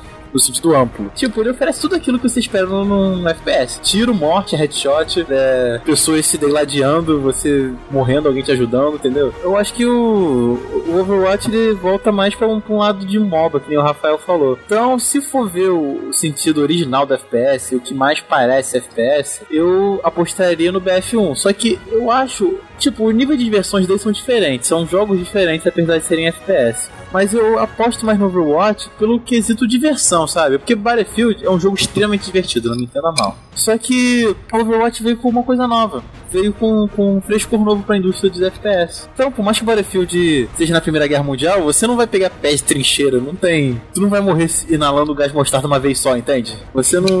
Não, é. Você. Você não vai jogar futebol na terra de ninguém no Natal, sabe? Além de ter arma de. Ele é um arcade, né? Além de ter. É, um arcade, além de ter arma de arma de repetição, coisa que jamais teria na, na Primeira Guerra de Primeira Guerra Mundial. Não em abundância, né? Porque começaram a surgir lá. Começaram a surgir lá, mas já foi pro meio, pra metade, pro final da guerra basicamente. É que nem os tanques, os primeiros tanques eles viam pra poder quebrar as cercas. Depois que alguém pensou em botar algum armamento lá, pensar, nossa, a gente tem uma caixa de metal gigante. Por que não botar uma arma aqui, né? Mas beleza. Então eu acho que o BF1 veio é como se fosse um BF4, só que com uma skin de Primeira Guerra, sabe? É muito divertido. Mas ainda assim tem bastantes elementos que se repetem em outros FPS. Já o Overwatch, ele vem mais com, com uma pegada despretensiosa, sabe? Como você falou, ele vem com. não infantil, ele é mais descompromissado e mais sutil. Então eu darei meu voto pro Overwatch nesse sentido. Mas se você for pegar um FPS, não, tem que ser naquela linha, tem que ser um shooter com 99 pessoas de cada lado, um mapa de 8 mil quilômetros quadrados, eu acho que BF ganha. Mas entendeu? aí, aí, Lucas, aí a gente vê a categoria. É Ah. melhor shooter, não é melhor FPS. Porque você vê que o, É, os sim. indicados é justamente o Gears of War 4. Ele é um third person shooter, né? E- É, bem que o Uncharted podia estar aí também, né? Então, mas o, o Gears of War 4 é outro jogo que eu só joguei na Saraiva até, até no dia que eu fui ver o Doutor Estranho. Mas é, é tipo, o jogo ele tem uma história muito boa, né? Porque a, a- acho que a The Coalition é. Não sei se é ela que tá desde o início, né? Ou se mudou de estúdio, mas eu não sei. Mas se- sempre foi exclusivo da Microsoft. E é um jogo que tem uma história, o, o, o universo que tem um enredo muito profundo. né? Tem muita coisa de lore nesse jogo. É muito boa. Só que o gameplay é só andar e atirar. É só isso que você faz. Anda e atira no Gears of War. O, ele se sustenta pelo enredo. Tem as cutscenes muito boas, tem, tem personagens cativantes, mas você não faz mais nada no jogo. Você só anda e atira. e na vida real, né, cara? Que nem a vida real. Se você morar na praça, se tu morar na praça seca, só isso que tu faz, né? Tem um multiplayer legal também, né? Mas não, ah, eu acho que, tipo, não, continuo mantendo meu voto pra essa categoria. É do, pra mim, o Overwatch ganha. Attackers incoming in 30 seconds. Round one. Fight! Bora lá, Lucas. Melhor performance. Melhor performance. Candidatos. Alex Hernandez como Lycon Clay em Mafia 3. Cici Jones como Delilah em Firewatch. Emily Rose como Helena em Uncharted 4. A Thief's End. Nolan North como Nathan Drake em Uncharted 4 A Thief's End. Rich Summer como Hen- Henry em Firewatch. Troy Baker como Sam Drake em Uncharted 4 A Thief's End. Vocês podem ver aí que, tipo, é uma pa... O pessoal acho que não andou jogando muitos outros jogos, né? Com, com outras performances. É. Porque o que tá de. o, o único que não tem algum do mesmo jogo concorrendo é o Mafia 3. Sim. Algu- Alguém tava jogando o jogo em cima da hora, só jogou esses três e falou, ó, que merda. Tem que botar essas porra mesmo. Tem que fazer um disclaimer aqui porque o, a Uncharted sempre botou dublador só foda. né? Só tem dublador foda no elenco, cara. Cara, o Nolan North, ele já dublou. Ele já até me dublou, se duvidar, cara. De tão foda que ele é, cara. Ele dublou, ele dublou o Deadpool, ele dublou o Ezio, ele dublou Não, o Ezio o, não foi o ele, Drake. O Wesley foi o Roger Smith. Mas ele chegou a dublar o, o Desmond, chegou não? Desmond? Não, acho que não era. do- Acho Foi que Desmond? sim. Acho que ele dublou, cara. Deixa eu pesquisar aqui. Ah, Desmond. Foi o Desmond. Foi né? o Desmond. O Wesley foi o o Roger Desmond? Smith. Outro cara foda Sim, da ele indústria. chegou a dublar o Edmund. Cara, o Nolan North, acho que ele já dublou. Prince- Quem mais que ele já Prince dublou? do Prince of Persia. Prince também, Prince of Persia, ele só dubla mito, cara. O cara é um mito. Todo ano, todo ano que esse filho da puta dubla alguém, ele concorre com o melhor. Não, Todo ele ano, cara, o Troy impressionante. Baker, né? Que é outro cara sinistro. Sim, o cara, Troy Baker também destrói, cara. Mas eu acho que o Nolan North ele tem mais versatilidade com, com os personagens. O Troy Baker ele é muito bom, né? Você tem no. eu Acho que na categoria do ano passado, no- do TGA do ano passado, o Troy Baker, eu não lembro se ele tava concorrendo como melhor performance em algum, algum jogo. Eu- não, eu acho que não, não. Ele foi justamente apresentar o, o prêmio de melhor performance, se eu não me engano. Que ele ano passado ele dublou o Ocelot no The Phantom Pain. Mas acho que ele não chegou a concorrer com essa dublagem. E falando nisso, eu não gostei muito desse Ocelot, cara, porque o Ocelot ele tem que ser caricato. Ele não tá muito caricato. É, não, não deram muita atenção pra ele também, falando sério. Pra falar a verdade, né? Ah. Aí, tipo, o, o Troy Baker, ele. Aí sempre o pessoal que vai apresentar sempre fala algumas merda lá antes, né? Aí ele falou: Ah, sempre vem me perguntar é, como você faz pra ser dublador de games. E eu sempre falo, não, é bem simples. Primeiro você compra um microfone bom pra poder treinar. E em segundo lugar, espere eu e Nolan North morrermos. Humildão, né? Humildão, cara, olha. Não, mas ele é foda mesmo. Mas pra tu ter noção, cara, o Troy Baker já dublou Fullmetal Alchemist, já dublou Yu Hakusho, Basilisk, Street Blood, Bleach, Black Cat, Naruto, One Piece, Code Geass, Naruto Shippuden, Soul Eater. Só dublou, só dublou anime, velho. Ele foi o Joe no do The Last of Us. Foi o Joe The Last of Us, já dublou o Foi o Coringa. Talion no, no Shadow of Mordor. Foi o Delsin do, do Infamous Second Son. Ele dublou também. Cara, já dublou o Hulk, velho, pra ter noção. o cara é um monstro. É muito foda. Os outros, pô, a, a, Então. a Emily Rose também é. A voz da Helena é. Não tem outra forma de de descrever a voz da Helena senão sensual, cara. Eu, me apaixono pela Helena só pela voz. Ela é loura. é E a dublagem dela em português foi uma bosta. É, eu, eu não jogo em português. É- Eu, go- porque Uncharted é um jogo que pede a dublagem original, né, cara? Então. É. Bota o monóculo lá, eu não dublo, eu não gosto de jogar os jogos em português nessa língua tupiniquim. Não. Eu gosto mais do, do Não. Overwatch eu, eu jogo em português de boa. Não, a dublagem em português Ah. do Shadow of Mordor também tá muito foda, cara. Né? Eu, eu- minha versão é a versão inglesa, eu não joguei. A minha veio em português. Eu queria mudar até pra inglês, mas eu, eu- mas eu gostei. A voz do Kelly Brimbo em português é até melhor que em inglês. Sério? Eu achei, eu achei ela mais possante, ela mais, é, impõe mais respeito. O único caso de dublagem em português que eu vi que era melhor do que a original em inglês foi do Bridge, do Guilherme Bridge. Ah, é porque é Guilherme Briggs, né? É verdade. ah, e uma, uma dica: não coloquem Emily Rose meia-noite se vocês estiverem sozinhos em casa, tá? Porque vocês não vão gostar. Ah, é verdade, né? Agora que me liguei. Não façam isso. Não façam isso, gente. Pior que tá quase na hora dela, né? Na hora que a gente tá gravando. Mas enfim. Firewatch eu só vi. Eu só vi alguns vídeos de gameplay quando tava anunciando ainda. Uhum. Mas eu, por se tratar de um jogo indie, né? Que só tem dois personagens, que é o, o Henry e a Delilah mesmo. Então os caras têm que. Eu acredito que tenham dado pra, pra eles terem parado aqui, devem ter dado uma, uma, uma atenção muito boa pra dublagem. Sim, eu vi uns, games, uns gameplay de- do jogo e, cara, vou te falar, tô querendo jogar só por causa da, da performance dos dois, cara. Que, cara, o jogo, tipo, é só você com um rádio, né? E fica uma, uma- coisa meio que um. Vamos dizer assim, uma série dramática. E você fica conversando com a Delilah pelo, pelo rádio, você vai criando um laço com ela é, sem estar presente com ela, só pelo rádio, é uma coisa muito bizarra. Então, cara, sei lá, eu, eu gostei bastante da performance dos dois. Eu não acharia estranho nem, algum dos dois, principalmente a Delilah, ganhar. É, mas tá, realmente, Nolan North é mito, então acho meio difícil também ele, ele perder. Meu voto vai pro Nolan, mas meu, E seu coração está com outro. É, pô, é tipo isso. Estou torcendo, tá? Melhor, tô torcendo pelo pessoal do Firewatch. Tô fazendo amor com outra pessoa, mas meu coração vai ser pra você. E o, temos aí também o, único diferentão dessa lista aí, que é o Alex Hernandes, né? Como protagonista do Mafia 3. Aham. Ó, Mafia 3 é um jogo que, que o nego tá falando bastante mal dele por causa do, do polimento.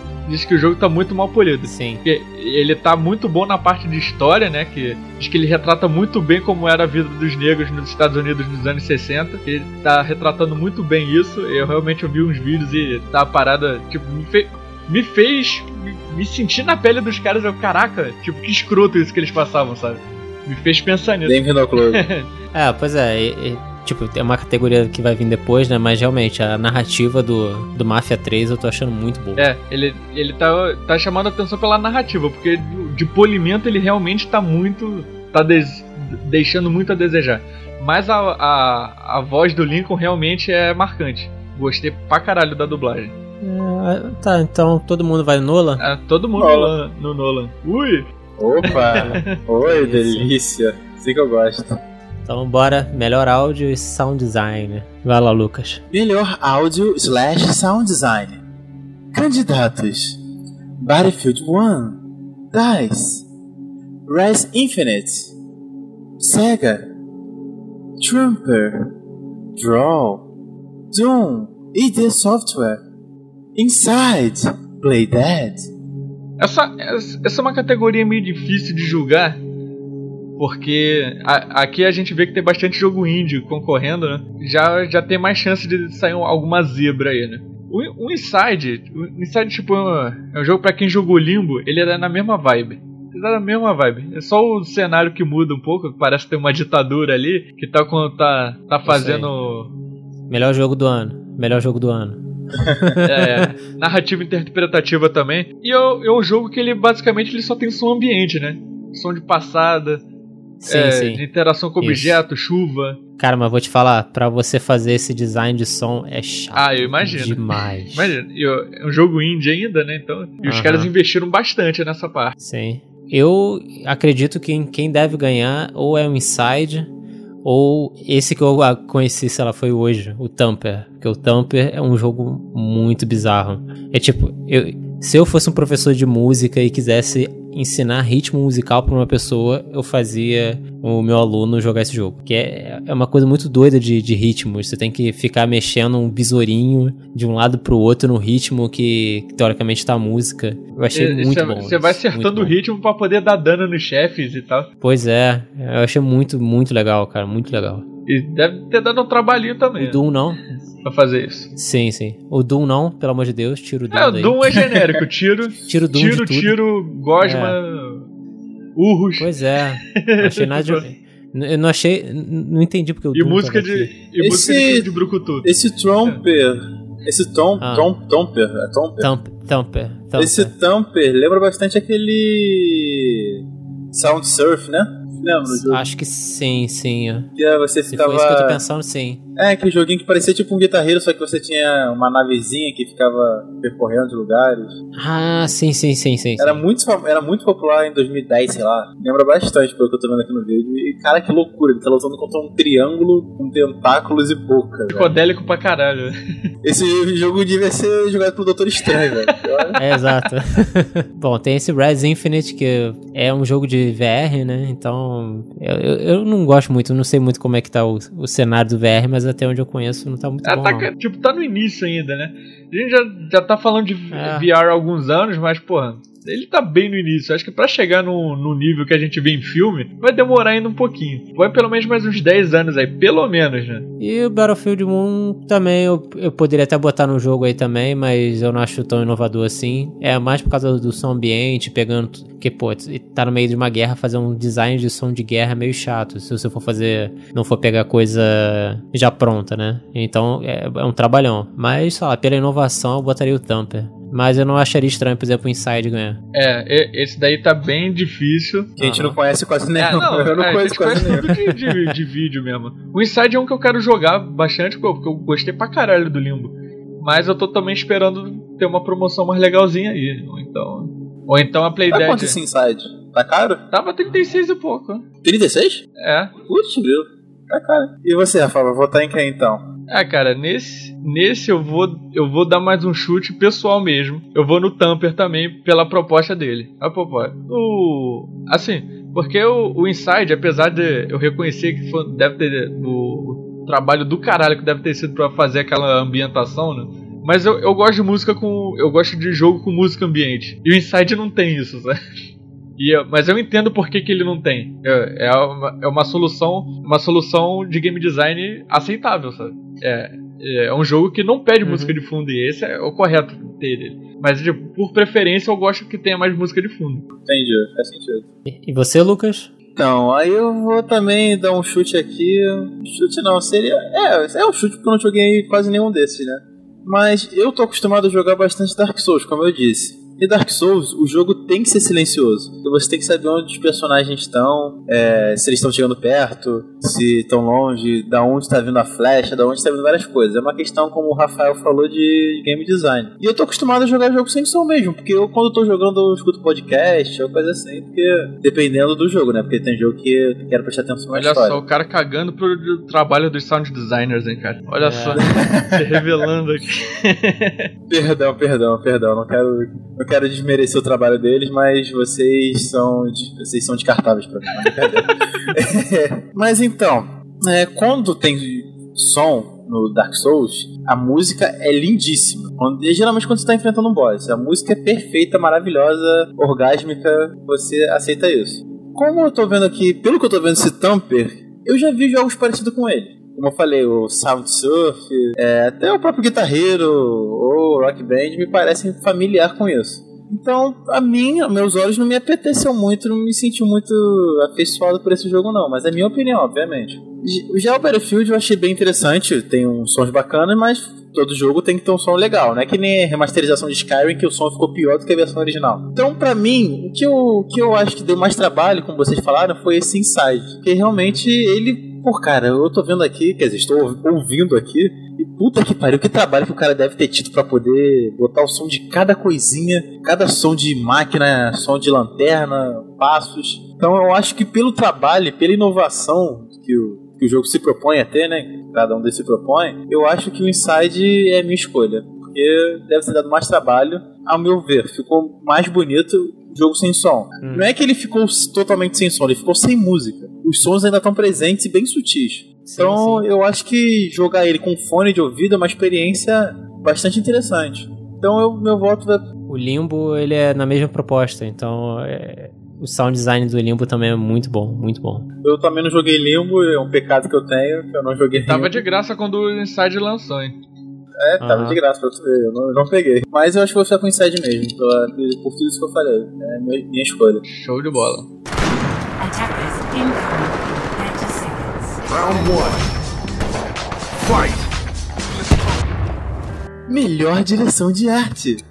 Candidatos: Abzu, Giant Squid, Firewatch, Campo Santo, Overwatch, Blizzard Entertainment, Inside, Playdead, Uncharted 4, Naughty Dog.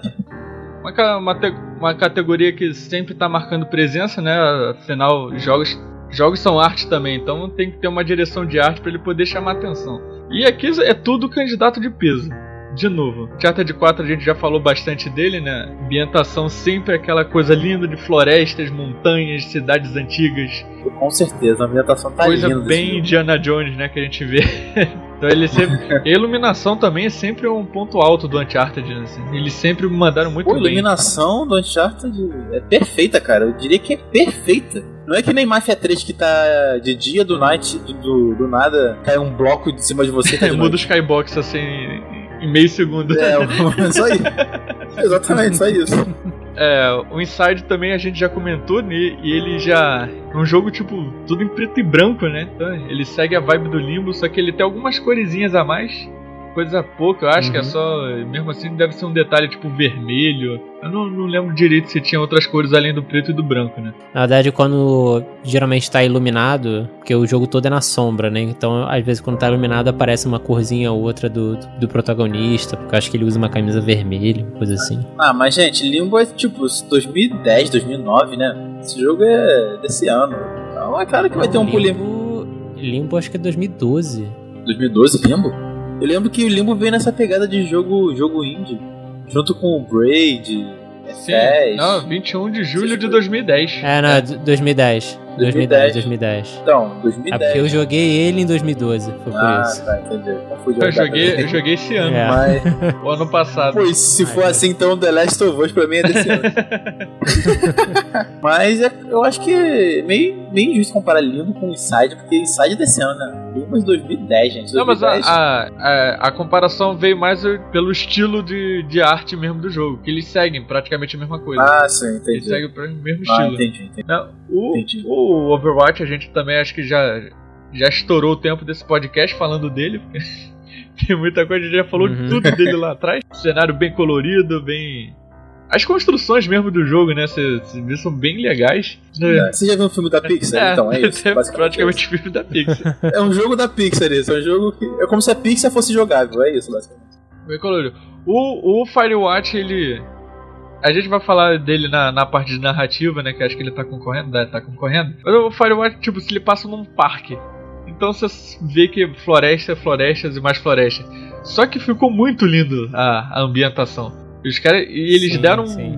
um- uma atenção muito boa na, na parte de iluminação, né? Então você vê o pôr do sol nesse jogo, que puta que pariu.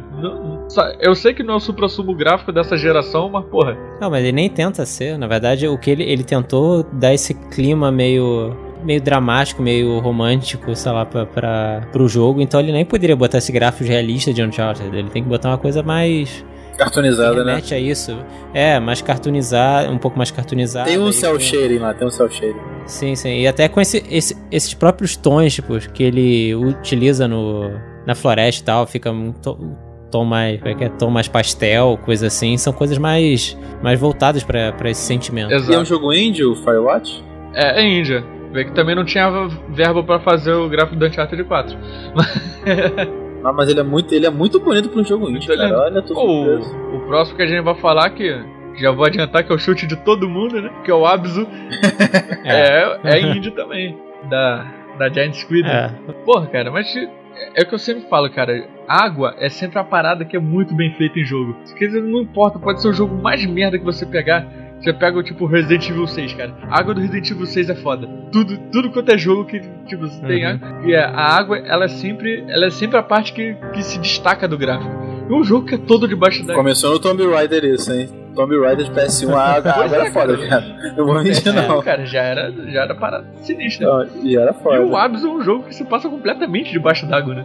Então você, você vê a vida É. marinha lá, as ruínas que tem submarinas, e ah, os puzzles que tu vai resolvendo. Porra, é lindo demais esse jogo, cara. Sei lá, acho que eu não tenho muito a falar dele, eu só sei o que. Não sei o que falar, só sei o que sentir quando olho pra esse jogo.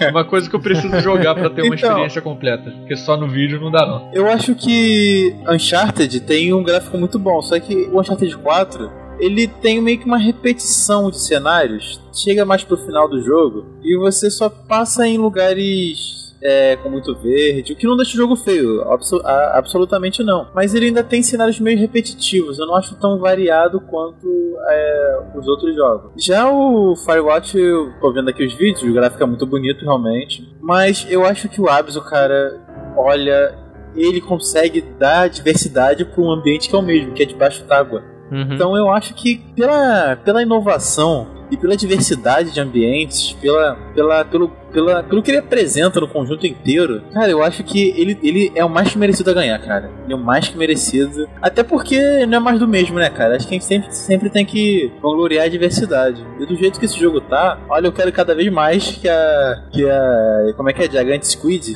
Giant Squid. É, Giant Squid. Giant Squid faça cada vez mais jogos desse naipe, porque olha, nunca vi um- uma diversidade tão grande num jogo indie assim. Ah, tinha um jogo que eu acho que acho que era do Dreamcast, que também se passava é, em debaixo d'água, acho que você era um golfinho. Era o Echo the Dolphin? Assim. Ah, o Echo, era o, Echo. Eco, Eco. Então, é uma coisa parecida. Tipo assim, pra mim é, é, é bem similar. Eu gostava muito da arte do, do, do Echo. É, realmente, o Abzu, ele surpreendeu bastante com a arte. Então, acho que meu voto vai pro Abzu também. Todo mundo vai pra Todo Abzu. mundo óbvio, né? Não, não vai ser surpresa nenhuma se ganhar, cara.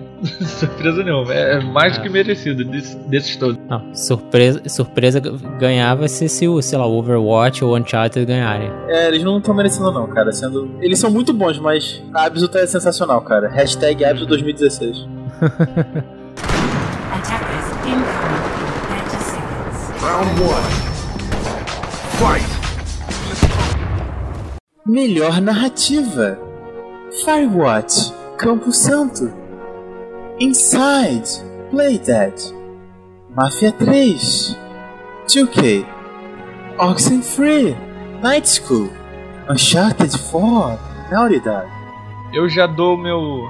Eu já dou meu chute no Uncharted 4 também, porque Uncharted 4 sempre foi. O Uncharted, como a gente falou durante esse programa várias vezes, sempre foi referência em, em enredo, né? E nesse, e nesse acho que mais ainda por causa do, do- dos diretores do The Last of Us que foram envolvidos nesse. Eu, acho que ela tem um gancho meio bobinho, né? Que é a parada do irmão dele que, tipo, nunca tinha. Não apareceu em três jogos resolveu aparecer nesse. É aí, Nate, bora lá caçar um tesouro e tal. É uma parada meio, meio clichê, mas, mas pelo que eu, que eu vi em trailers, assim, o, o, o, a- o desenvolvimento né, da história do, do, do Nate com o Sam, é, os conflitos que levam ele com a, ter com a esposa dele, com a Helena, e ainda mais a amizade com o Sully, sempre presente, né? Então eu acho que em termos de narrativa, o Uncharted 4, olha que eu não joguei ainda, estou louco pra jogar. E, ma- mas eu tenho fé que vai. Não, tenho fé não, que eu não ponho fé nessas paradas. né? mas eu tenho, tenho uma confiança de que o Uncharted 4 vai conseguir esse, levar esse prêmio de melhor narrativa.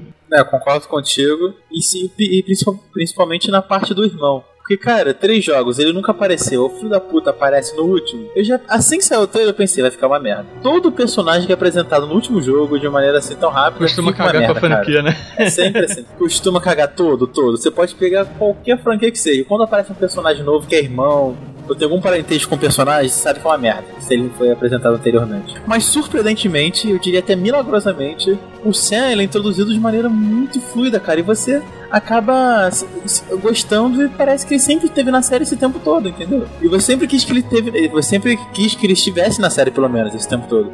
E isso também é devido ao, ao fato de Uncharted ter muito mais história do que gameplay, na verdade. Então, uma coisa que é- era receita pra ficar uma merda é que nem você pegar personagem principal e transformar em vilão, sempre fica uma merda, né, seu Jorge Lucas? sempre fica uma merda. É receita, é receita total pra, pra dar errado. Mas deu certo. Como? Eu não sei. Mas deu certo. Por isso que eu acho que a Naughty Dog merece. Nem pela história, só por causa do irmão mesmo. A história se for. O irmão sendo apresentado de maneira incrível pra mim já tá, já tá valendo. Nosso, no- nossos outros concorrentes aqui. Pô, esse Oxenfree, que é, ele é um jogo indie, é desenvolvido e publicado pela Night School. E é, um- é um adventure gráfico em perspectiva 2,5D, né? Vocês sabem o que é um 2,5D, né? Sei. Sim, então, mas como os ouvintes não sabem, sim. não, eu estou, estou achando que ele- alguns deles não sabem. 2,5D é como se fosse um jogo de plataforma 2D, só que te- ele tem profundidade. Você pode andar pra frente e pra trás também nele. Tipo. Caraca, aquele o Assassin's Creed Chronicles. Todos os três Ó, eu ia falar, acho que Metroid, o Metroid Prime, eu acho que Não, Metroid. Prime é a primeira pessoa. Qual é então o Metroid fazia? Deve ser o Other M, né? Metroid Other M. Acho Deve ser é. esse. Que esse era em plataforma, né? Mas eu não sei se é o 2,5D. Aham. Mas enfim, e eu, eu sinceramente, é, eu fico feliz de ver mais jogo indie né, nessa categoria, né? Mas é com. É, eu, eu posso estar sendo escroto também, posso estar sendo muito babaca, porque eu não joguei o jogo, só vi alguns vídeos e li sobre a história dele. Me parece uma parada bem clichê, né? O cara que é, que é, uma, é uma menina, na verdade, uma adolescente que vai numa festa numa ilha abandonada junto de um amigo viciado em drogas e o irmão.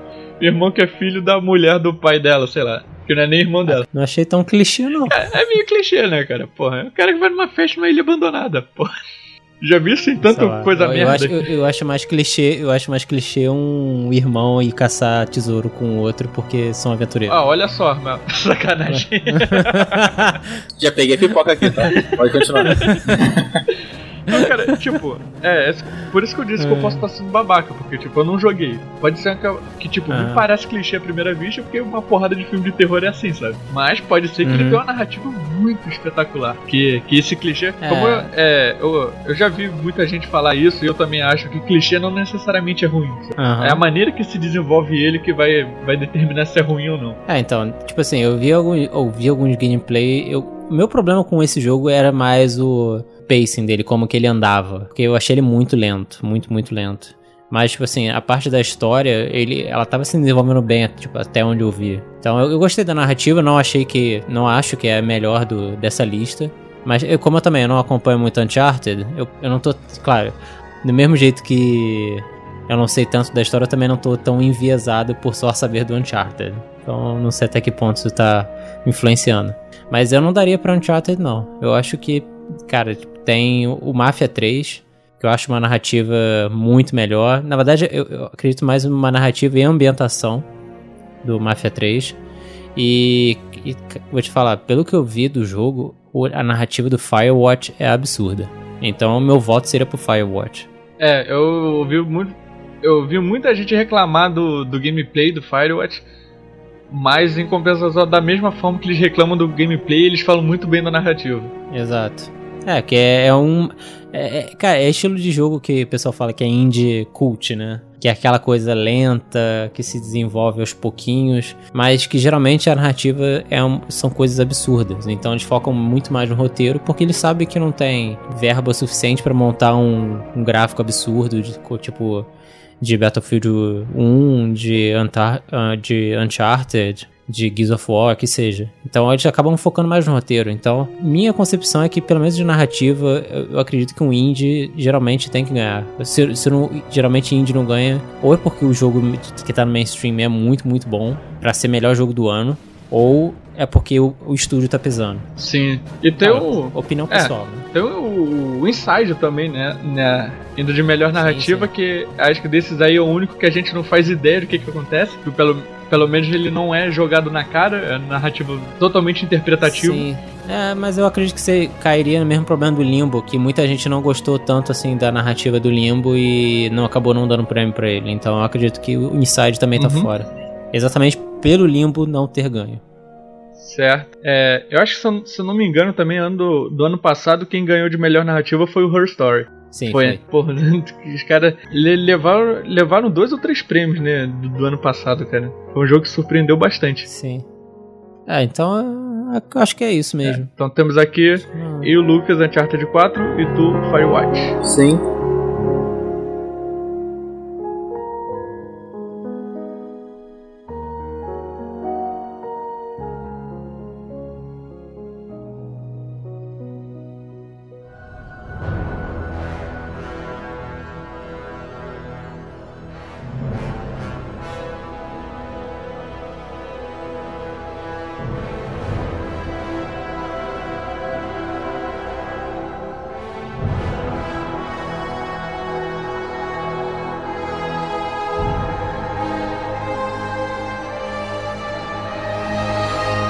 Estúdio: Blizzard Entertainment, DICE, id Software, Naughty Dog, Respawn Entertainment.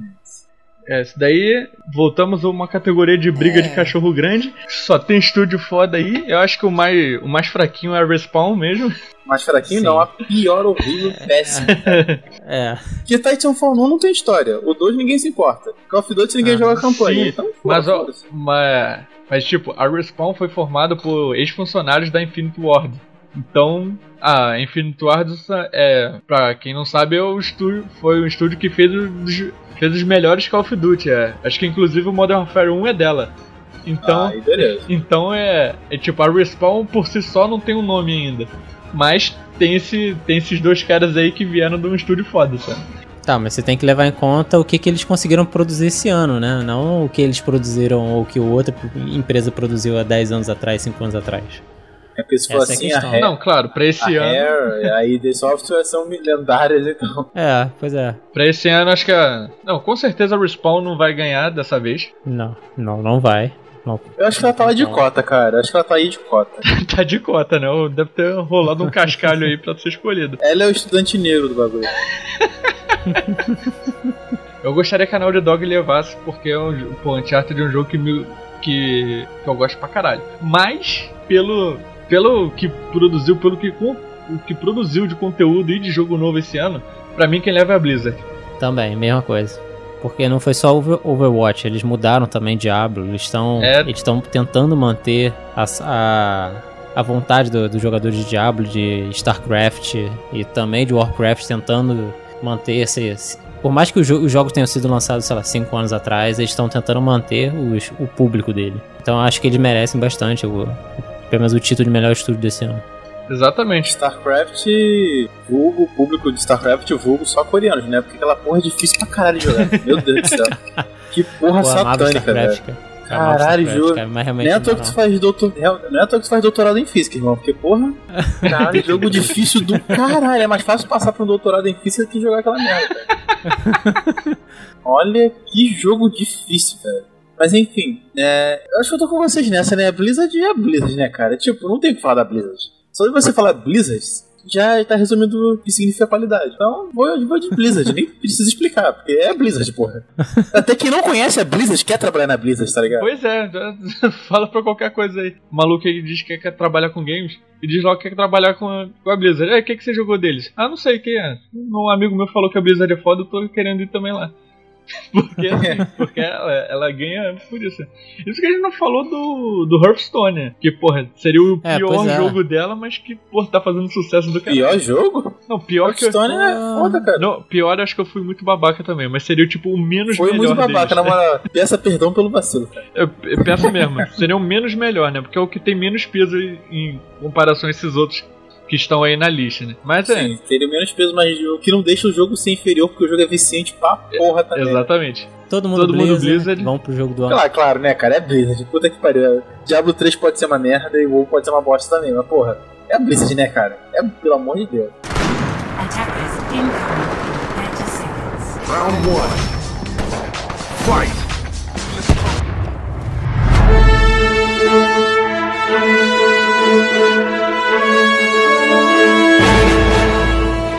Jogo do ano. Doom. id Software. Side. Play Dead. Overwatch. Blizzard Entertainment. Titanfall 2. Respawn. Uncharted 4. Active's End. Nada. Antes de dar meu chute, eu já começo dizendo que o Titanfall caiu aí de paraquedas. Eu, eu não Também. sei o que, o que, o que, Nossa, é. o quanto de dinheiro a, a Respawn deu pra ser indicada aí, cara. Porra, Cara, foi muito dinheiro. Muito dinheiro, não é possível. Tipo, é como se fosse. Isso daí é como se fosse uma, uma, uma briga de Rottweilers e um Chihuahua querendo entrar no meio. É isso que eu. Cara, acho que, sinceramente, pelo dinheiro que eles deram, acho que o Titanfall podia ter, ter até entrado na narrativa, cara. que não é possível. Não, eu não tô duvidando da qualidade do Titanfall 2. Até porque eu só vi vídeos e parece. Eu tô, eu tô. Eu, tô, eu também Eu tô. Parece ser um jogo. Não, mano, o Titanfall 2 parece ser um jogo divertido. Mas não é jogo do ano, cara. Não é. Tipo, tem, porra, jogos aí que podiam. O Dark Souls 3 podia É estar jogo aí. do cara. mês. Dark Souls 3 podia estar Acho que tranquilamente aí. se der mole, não é, cara, se der mole, Titanfall não é nem jogo do mês. Não é nem jogo do dia, né, cara? jogo do dia. é. Então, pô, acho que tu, tipo, tirando o Titanfall 2 são todos, porra, são todos, porra, ótimos, ótimos jogos, né? Aham, os jogos, você- aham, tirando Doom. tirando o Doom, é o que não gostou do Doom, tá certo. Não, Doom eu acho um bom jogo, mas eu acho que não merece estar em jogo do ano, sabe? Ah, sim, tudo bem, é, é. O Doom é um bom jogo. Pra mim, o Doom é um bom jogo, só não é o Doom que eu conheço. É, Tudo bem. Merece mais que o Titanfall 2. É, mas sem, demago sem demagogia, gente. Todo mundo sabe que a Uncharted vai ganhar, né?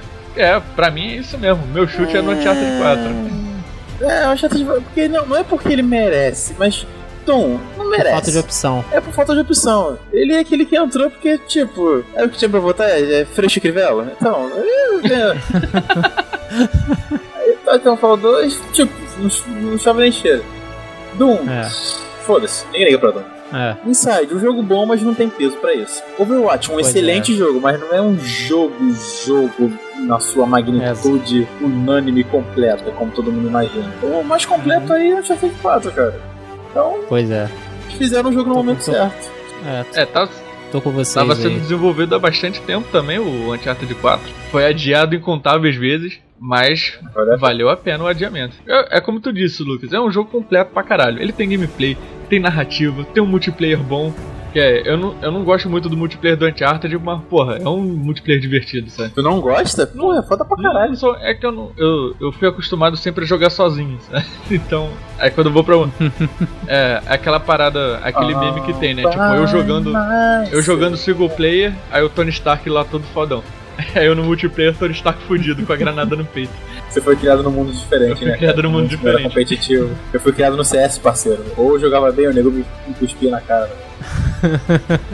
Você apenas adotou o CS, eu nasci nele, fui moldado por ele. Eu nasci no CS, eu nasci muito mal de preferência. E era sempre assim, o meu nick era Freitas. Aí eu morria várias vezes. Quem é esse Freitas? Porra, quem é esse Freitas aí? Caralho, dando frag negativo, quem é esse Freitas? Aí eu me encolhia, ficava quieto no meu canto, estava fetal. Pois é, cara. Hum, Bom, todo mundo vai de Uncharted, então, Todo né? mundo de Uncharted 4. Uncharted. Beleza. Eu, meu, vou de Uncharted também e o Inside como vice. Um Inside é um que se ganhar, que se por acaso ganhar, eu acho difícil ganhar. Mas se ganhar, pra mim também não vai ser surpresa nenhuma. Que é, é um jogo merecido, tipo, é um jogo indie, né? Então, tipo, é o único jogo indie que ocorreu a, a jogo do ano. Mas que, porra, já bate facilmente no Titanfall 2. E não é muito Uhum. difícil bater no Titanfall 2, não é? tá sendo um programa pra reiterar o, o Titanfall.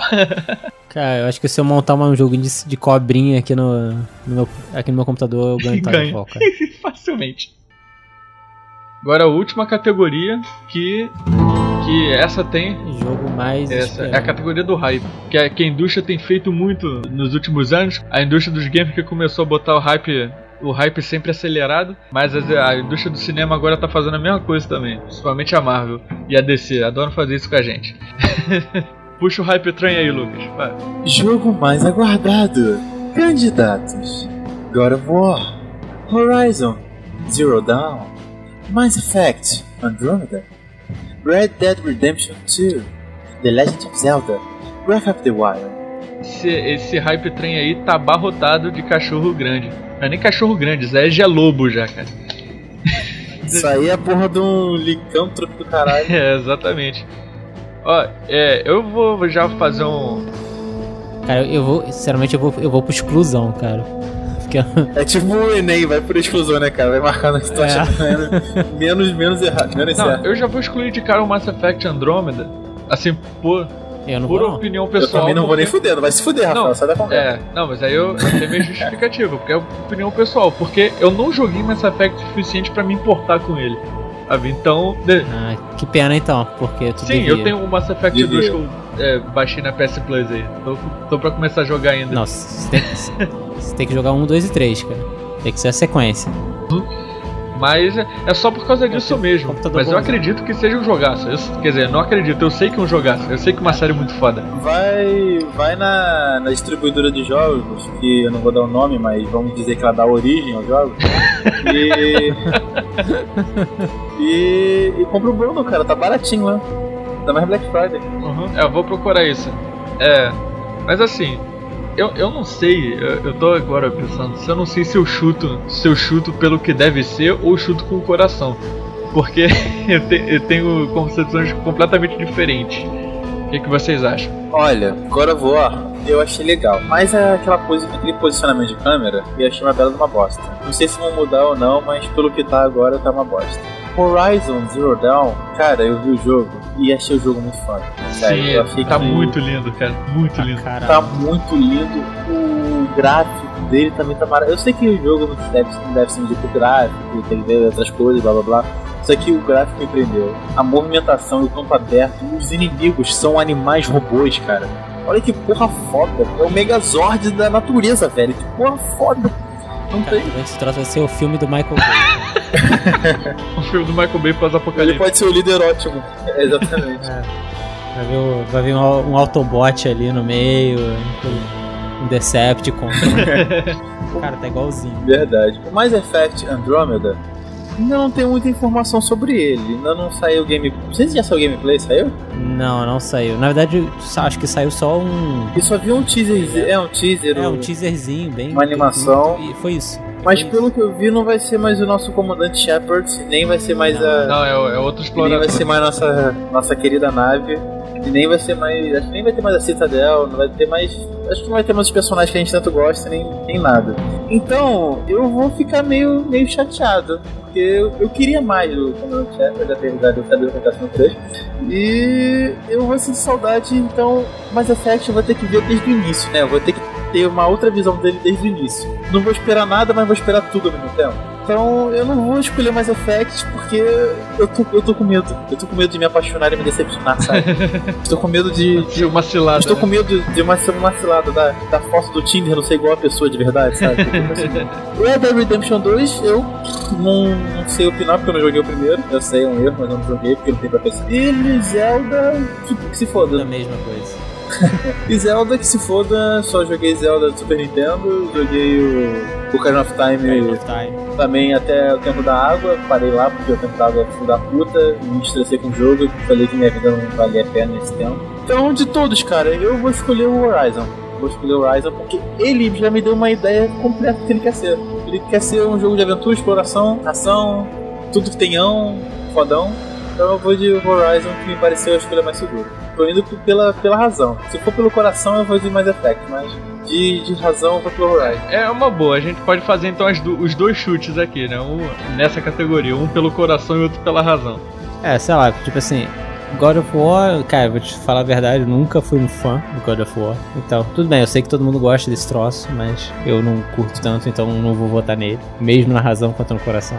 Ah, Red, Red Dead, é, eu gosto também, mas eu não acho que tá tanta hype assim. Então eu vou ficar meio que igual do. Ah, o Zelda também, foda-se. Ficar um pouco também meio que igual o Luca. Eu vou ficar entre o Horizon e o Mass Effect. Na- mas na verdade eu vou mais na verdade, os dois seriam pela razão, porque o Horizon, o, o problema de, dessa categoria que eu acho é que é um jogo mais aguardado. O Horizon já mostrou praticamente tudo que ele vai ser, entre aspas. Então, claro, pode ter algum problema no, no gameplay, pode ter vindo com bug, e que seja. Mas ele já mostrou mais ou menos como é que deve ser. Então, eu, eu acho que a hype dele fica aí, não, não passa disso. Agora o Mass Effect não, o Mass Effect só tem um teaser e a gente tá esperando o Mass, o Mass Effect 4 ou a nova trilogia há muito tempo já. Então eu acho que quem deve ganhar vai ser o Mass Effect, mas Horizon também eu gostaria que ganhasse. Boa. Então, é, é, co- como eu falei é, agora há pouco, né? O Mass Effect eu ainda não joguei pra me importar com ele. Então, só por causa disso eu já, eu já não, não votaria nele. Red Dead Redemption 2, eu, eu gostei pra caralho do primeiro Red Dead Redemption. Sério mesmo. O nego gosta de, de, de chupar o pau da, da Rockstar, falando qual que é GTA, GTA, GTA. Porra, pra mim o Red Dead Redemption é muito melhor que o GTA V. É um jogo, tipo, menos polido, né? Tipo, menos. É, menos polido não é a palavra certa. É um jogo menos. Menos evoluído. Menos evoluído, isso. Esse jogo menos evoluído que o GTA V, cara. Assim, mas porra, a história dele é espetacular, a ambientação dele é espetacular. Então, porra, a Rockstar ela tem, tipo, coisa bem melhor que, que GTA. Não desmerecendo GTA, que também é foda, sabe? Mas assim, pra mim, é, é porque eu, eu acho o GTA uma série muito overrated, sabe? Então eu acabo, eu acabo meio, meio que falando com ódio dela, mas eu não odeio a série, eu gosto pra caralho. eu só acho que tem coisa melhor por aí. Cara, o, o Horizon, foi um jogo assim que assim, assim que eu vi o, o trailer dele na E3 de do- 2014, cara, eu pirei com esse jogo. Eu pirei, caralho, tipo, é um jogo que, tipo, assim que começou a movimentação da Aloy, né, que é a protagonista, me lembrou muito Shadow of Mordor. E aquele o Shadow of Mordor é um jogo muito foda. Não sei, cara, se eles se, se inspiraram no Shadow of Mordor pra fazer movimentação, então com certeza vai ser um gameplay muito gostoso. E você falar essa ambientação de tipo de cenário pós-apocalíptico, que a gente não sabe o que aconteceu com a humanidade, por que eles voltaram meio que a viver na Idade da Pedra, só que eles usam a tecnologia que tá lá tomando conta do, daquele mundo. É um mundo misterioso ainda, a gente não sabe o que, que tá acontecendo direito. E é um jogo que pegou por causa disso. Então ele, 2014 pra cá, cara, eu tô Porra, tô ansiosaço por essa parada. Eu, eu espero muito ter o meu PS4 de volta até lá, porque eu quero jogar essa porra no lançamento. O, o Zelda, cara, eu, eu sou fã inveterado de Zelda. Isso daí eu já. Sim, sim, todo mundo sabe. disso. Todo mundo sabe, né? É, o primeiro que eu joguei foi o Ocarina of Time, mas eu joguei tipo Majora's Mask, joguei o Link's Awakening. Eu tenho no 3DS o esse A Link Between Worlds, né? Que porra, é um jogo muito foda. E é um jogo que, se- que sempre que aparece um novo, ele automaticamente ganha hype. É, é sempre assim. Porque ao contrário do Mario que sai todo ano, sai um diferente Zelda, um sai uma vez na vida, outro na morte. O Wii U, acho que ele nunca chegou a receber um Zelda de verdade, né? Quer dizer, um Zelda exclusivo. Ia ganhar esse daí, mas vai ganhar o Switch já vai ganhar esse daí também. Então você vê uma parada, uma série que, que ela não tem uma regularidade, ela lança quando tem que lançar. E sempre sai uma parada muito foda. E quando eu comecei a ver gameplay dele, cara, eu. o- os próprios designers do jogo falam, pô, a gente tá se esperando muito no, no, no Skyrim, no Dragon Age. Tipo, só RPG é foda. Porra, eu acho que com certeza o, o Zelda pra mim ganha pela razão. Porque é um jogo que sempre gera hype quando é anunciado. Sempre. E, e mesmo os Zeldas que são considerados piores, tipo Skyward Sword, mesmo esse que o pessoal falou, porra, não, não é tão bom, mas mesmo assim ele gerou um hype sinistro e mesmo assim ele é bastante comentado. Agora o, o meu voto do coração que vai pro God of War, já vou adiantar aqui, é uma história meio longa. meio longa. Porque o Lucas sabe muito bem que eu, eu sou fã inveterado também da franquia. Eu sou muito fã de God of War. Desde o PS2. é, apesar. Por isso, É nóis, é nóis. Desde o PS2 eu sou apaixonado por esse jogo. Sempre que tem um lançamento novo dele, eu vou lá e compro. Me arrependi bastante com o Ascension, porque o Ascension é muito ruim. Mas mesmo assim eu fui lá e Foi comprei. horrível, cara. Pra tu fazer um God of War ser ruim, cara, tem que se esforçar muito. Pois é, Parabéns. e conseguiram com o Ascension. É tipo a parada que, que é que você fica você termina aquele jogo e você se pergunta, cara, por que que fizeram isso? Por quê? Qual a utilidade desse desse jogo aqui? Ele tava tão legal com aqueles outros, cara. tava tão legal, não precisava, sabe? Mas, porra, o- esse- novo God of War que vai ser lançado, que vai ser no parada de mitologia nórdica agora, foi assim. Todo ano eu acompanho, quando dá, eu acompanho as, as conferências da E3, né? E a, a da Sony é sempre que eu aguardo mais. Geralmente é último. E a, a Sony, desse ano, eles começaram com uma orquestra, assim ao vivo. Tava tipo uma orquestra ao vivo, não sei se vocês chegaram a ver isso, ou por vídeo, ou, ou acompanhar. Eu vi, começou com uma orquestra fazendo a trilha sonora de God of War. É, tipo, eu já desconfiava que era de God of War por causa da. Que tinha o clima de God of War, sabe? Mas era uma música inédita até então. Não tinha acho que nenhum outro. Não tinha nenhum outro jogo dele. Mas é- ela tinha aquele clima de God of War. Então tá a orquestra lá tocando. E, e nisso eu tava com. Eu combinei com os amigos mesmo pra gente ir pro Skype e ficar vendo os streams e comentando o que que, o que, que, tava, o que, que tava rolando. E nesse dia tava, tava comigo o Léo, que já gravou bastante episódio aqui com a gente, e o Petros, que é outro também que tá sempre aqui comentando e já gravou dois episódios com a gente. Aí a gente tava no Skype, eu tô vendo assim, eu, porra, caralho, que orquestra foda e tal. E a, a música rolando lá, teve uma introdução, deve ter sido uns 5 minutos. E foi rolando. Aí começou, aí foi no telão, veio o jogo lá. Começou o jogo a rolar e tá lá o menininho lá brincando na neve lá com, com o boneco dele. Falei, porra, e, e o gráfico já era lindaço, né? Falei, porra, isso daí tá com cara de franquia nova, a Sony vai surpreender de novo. Aí nisso veio um maluco chamando lá, e tava até tentando uma voz desconhecida. Garotinho entra e a orquestra lá tocando. Tá tocando lá de boa e, pô, a música tava casando perfeitamente com o vídeo, né? Pô, a orquestra assim ouviu. Aí garotinho entra, o cara fala alguma coisa com ele, pega a faca da sua mãe, que a gente vai sair pra caçar. E o cara sai da sombra e a gente vê que é o Kratos. Eu, puta que pariu, meu irmão! Eu dei um berro no microfone nessa hora, eu não sei como é que o Léo não ficou surdo. Porque eu fiquei, caralho! Agora fora vai voltar, puta que pariu! Então, só por causa disso, né? Teve, teve aquele gameplay épico, que ao contrário do Lucas, aquela câmera não me incomodou. Eu acho que é é- é- tem sido uma tendência mo- dos jogos modernos ter, ter aquele tipo de câmera. Então, o meu voto do coração vai do God of War. Não tem como, né? Eu sou beat de God of War declarado. Então, nesse caso, você não votou com o coração, você votou com a bunda, né? Porque Eu, com o coração, com a bunda, com a boca, com tudo. pagou, pagou um BJ e fez um anão pra É o Kratos, né, cara? Não tem como, cara. É o Kratos. Cara, tipo assim, é, até hoje eu não entendo o que, que as pessoas veem no God of War, sinceramente. Cara, é Assim, putaria e pra mim, sexo, cara. Você quer coisa melhor Não, que tipo isso? assim, é o resumo, do, mim é o resumo é- da Praça Seca, porra, do jogo, cara. Não, tipo assim, é que pra mim, tipo, eu realmente, eu nunca jo- joguei, eu nunca tive vontade de jogar, porque eu sempre achei. Todos os gameplay que eu vi me lembrava muito, ah, pô, se for pra jogar isso, eu jogo Devil May Cry ou, ou Castlevania. Mesma Ah, coisa. hack and slash clássico. É, pois é, pois é, então, tipo assim, eu, não- eu, eu não consigo ver por que tem tanto, tanto hype num jogo desse. Acho que foi o primeiro jogo de escala épica que eu joguei, cara. Porque eu joguei agora of War 1 antes de jogar Shadow of the Colossus, né? Foi o melhor jogo que eu joguei na minha vida. Tipo, Shadow of the Colossus tipo, faz. come o cu de Zelda no café da manhã, sabe? Aí, sério, tudo que o Ocarina of Time faz e mais, porra, com o Shadow of the Colossus estupra. Facilmente, fácil. Agora War foi o primeiro jogo que eu vi uma escala de dimensões é surpreendente. Você tem que escalar um colosso que tá segurando um, um, um forte. Nesse forte tem uma caixa de Pandora, velho. Cara, isso porra, foi incrível quando eu joguei essa porra pela primeira vez.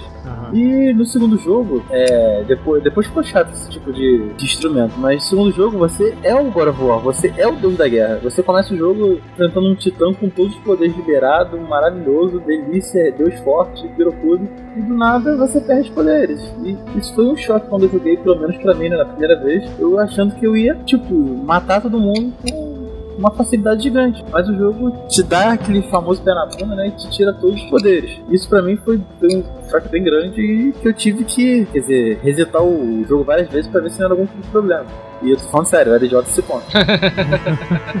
e o 3 pra mim é disparado o melhor, cara. Porque tu já começa aquela batalha épica contra aquele cavalo marinho lá de. É o Poseidon, né?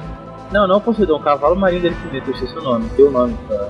Esqueci o nome. É, Leviatã. É, Leviatã. Você pega o Leviatã de cabeça pra baixo, o Leviatã perfurou Gaia, você sobe em Gaia e luta com ele de cabeça pra baixo. Olha o quão foda é isso. Não é à toa que é o melhor jogo do PlayStation 3 de 2009, se não me engano. Sim. Então, tipo, não é. A Hack Slash é aquele arroz com feijão.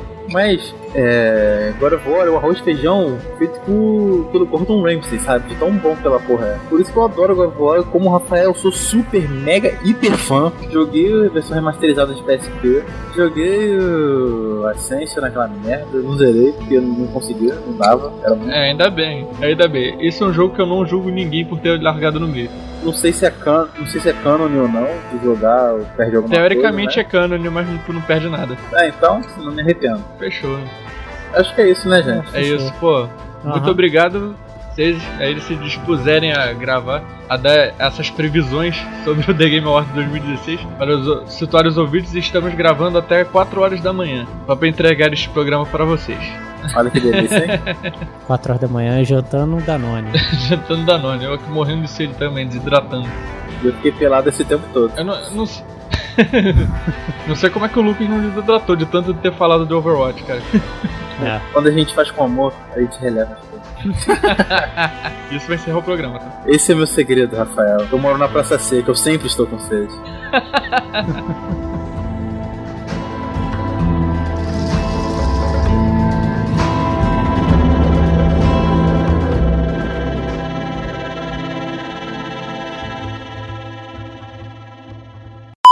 Ele esteve na da. Na, no. Obrigado, Mota. Eita! Eita! É, deve ter roubado agora, esse filho da puta, né? Do jeito que tá correndo. tá que eu pariu. Mas então. Então, beleza. É, então acho que. Rafael, tu falou o teu? Falei Então, o Uncharted, né? né? Você é Uncharted. É, o Lucas foi no Ratchet Clan, né? Lucas? Sim, opa, tô aqui, tá vendo? Ah, Ô. tava passando uma Teu, Hornet aí. teu tá? voto. É. Aqui, tô teu voto foi na. Teu voto foi no Ratchet Clank, né? Foi, foi. Tá, beleza. Então, beleza. Então a gente parte. Calma aí, ele- eles realmente fizeram uma categoria melhor jogo de ação, aventura e melhor jogo de ação. É. Acho E que outro? eu- ne- nesse Ah, daqui. cara. É, eu acho que foi. É que eu peguei a parada da, da higiene, né? Eles podem ter traduzido de maneira escrota. Mas esse daqui Ah, é, tá. é shooter. Melhor shooter. Ah, tá, E- tudo bem. Porque você vê que só tem shooter Ah. aqui. Agora sim! I'm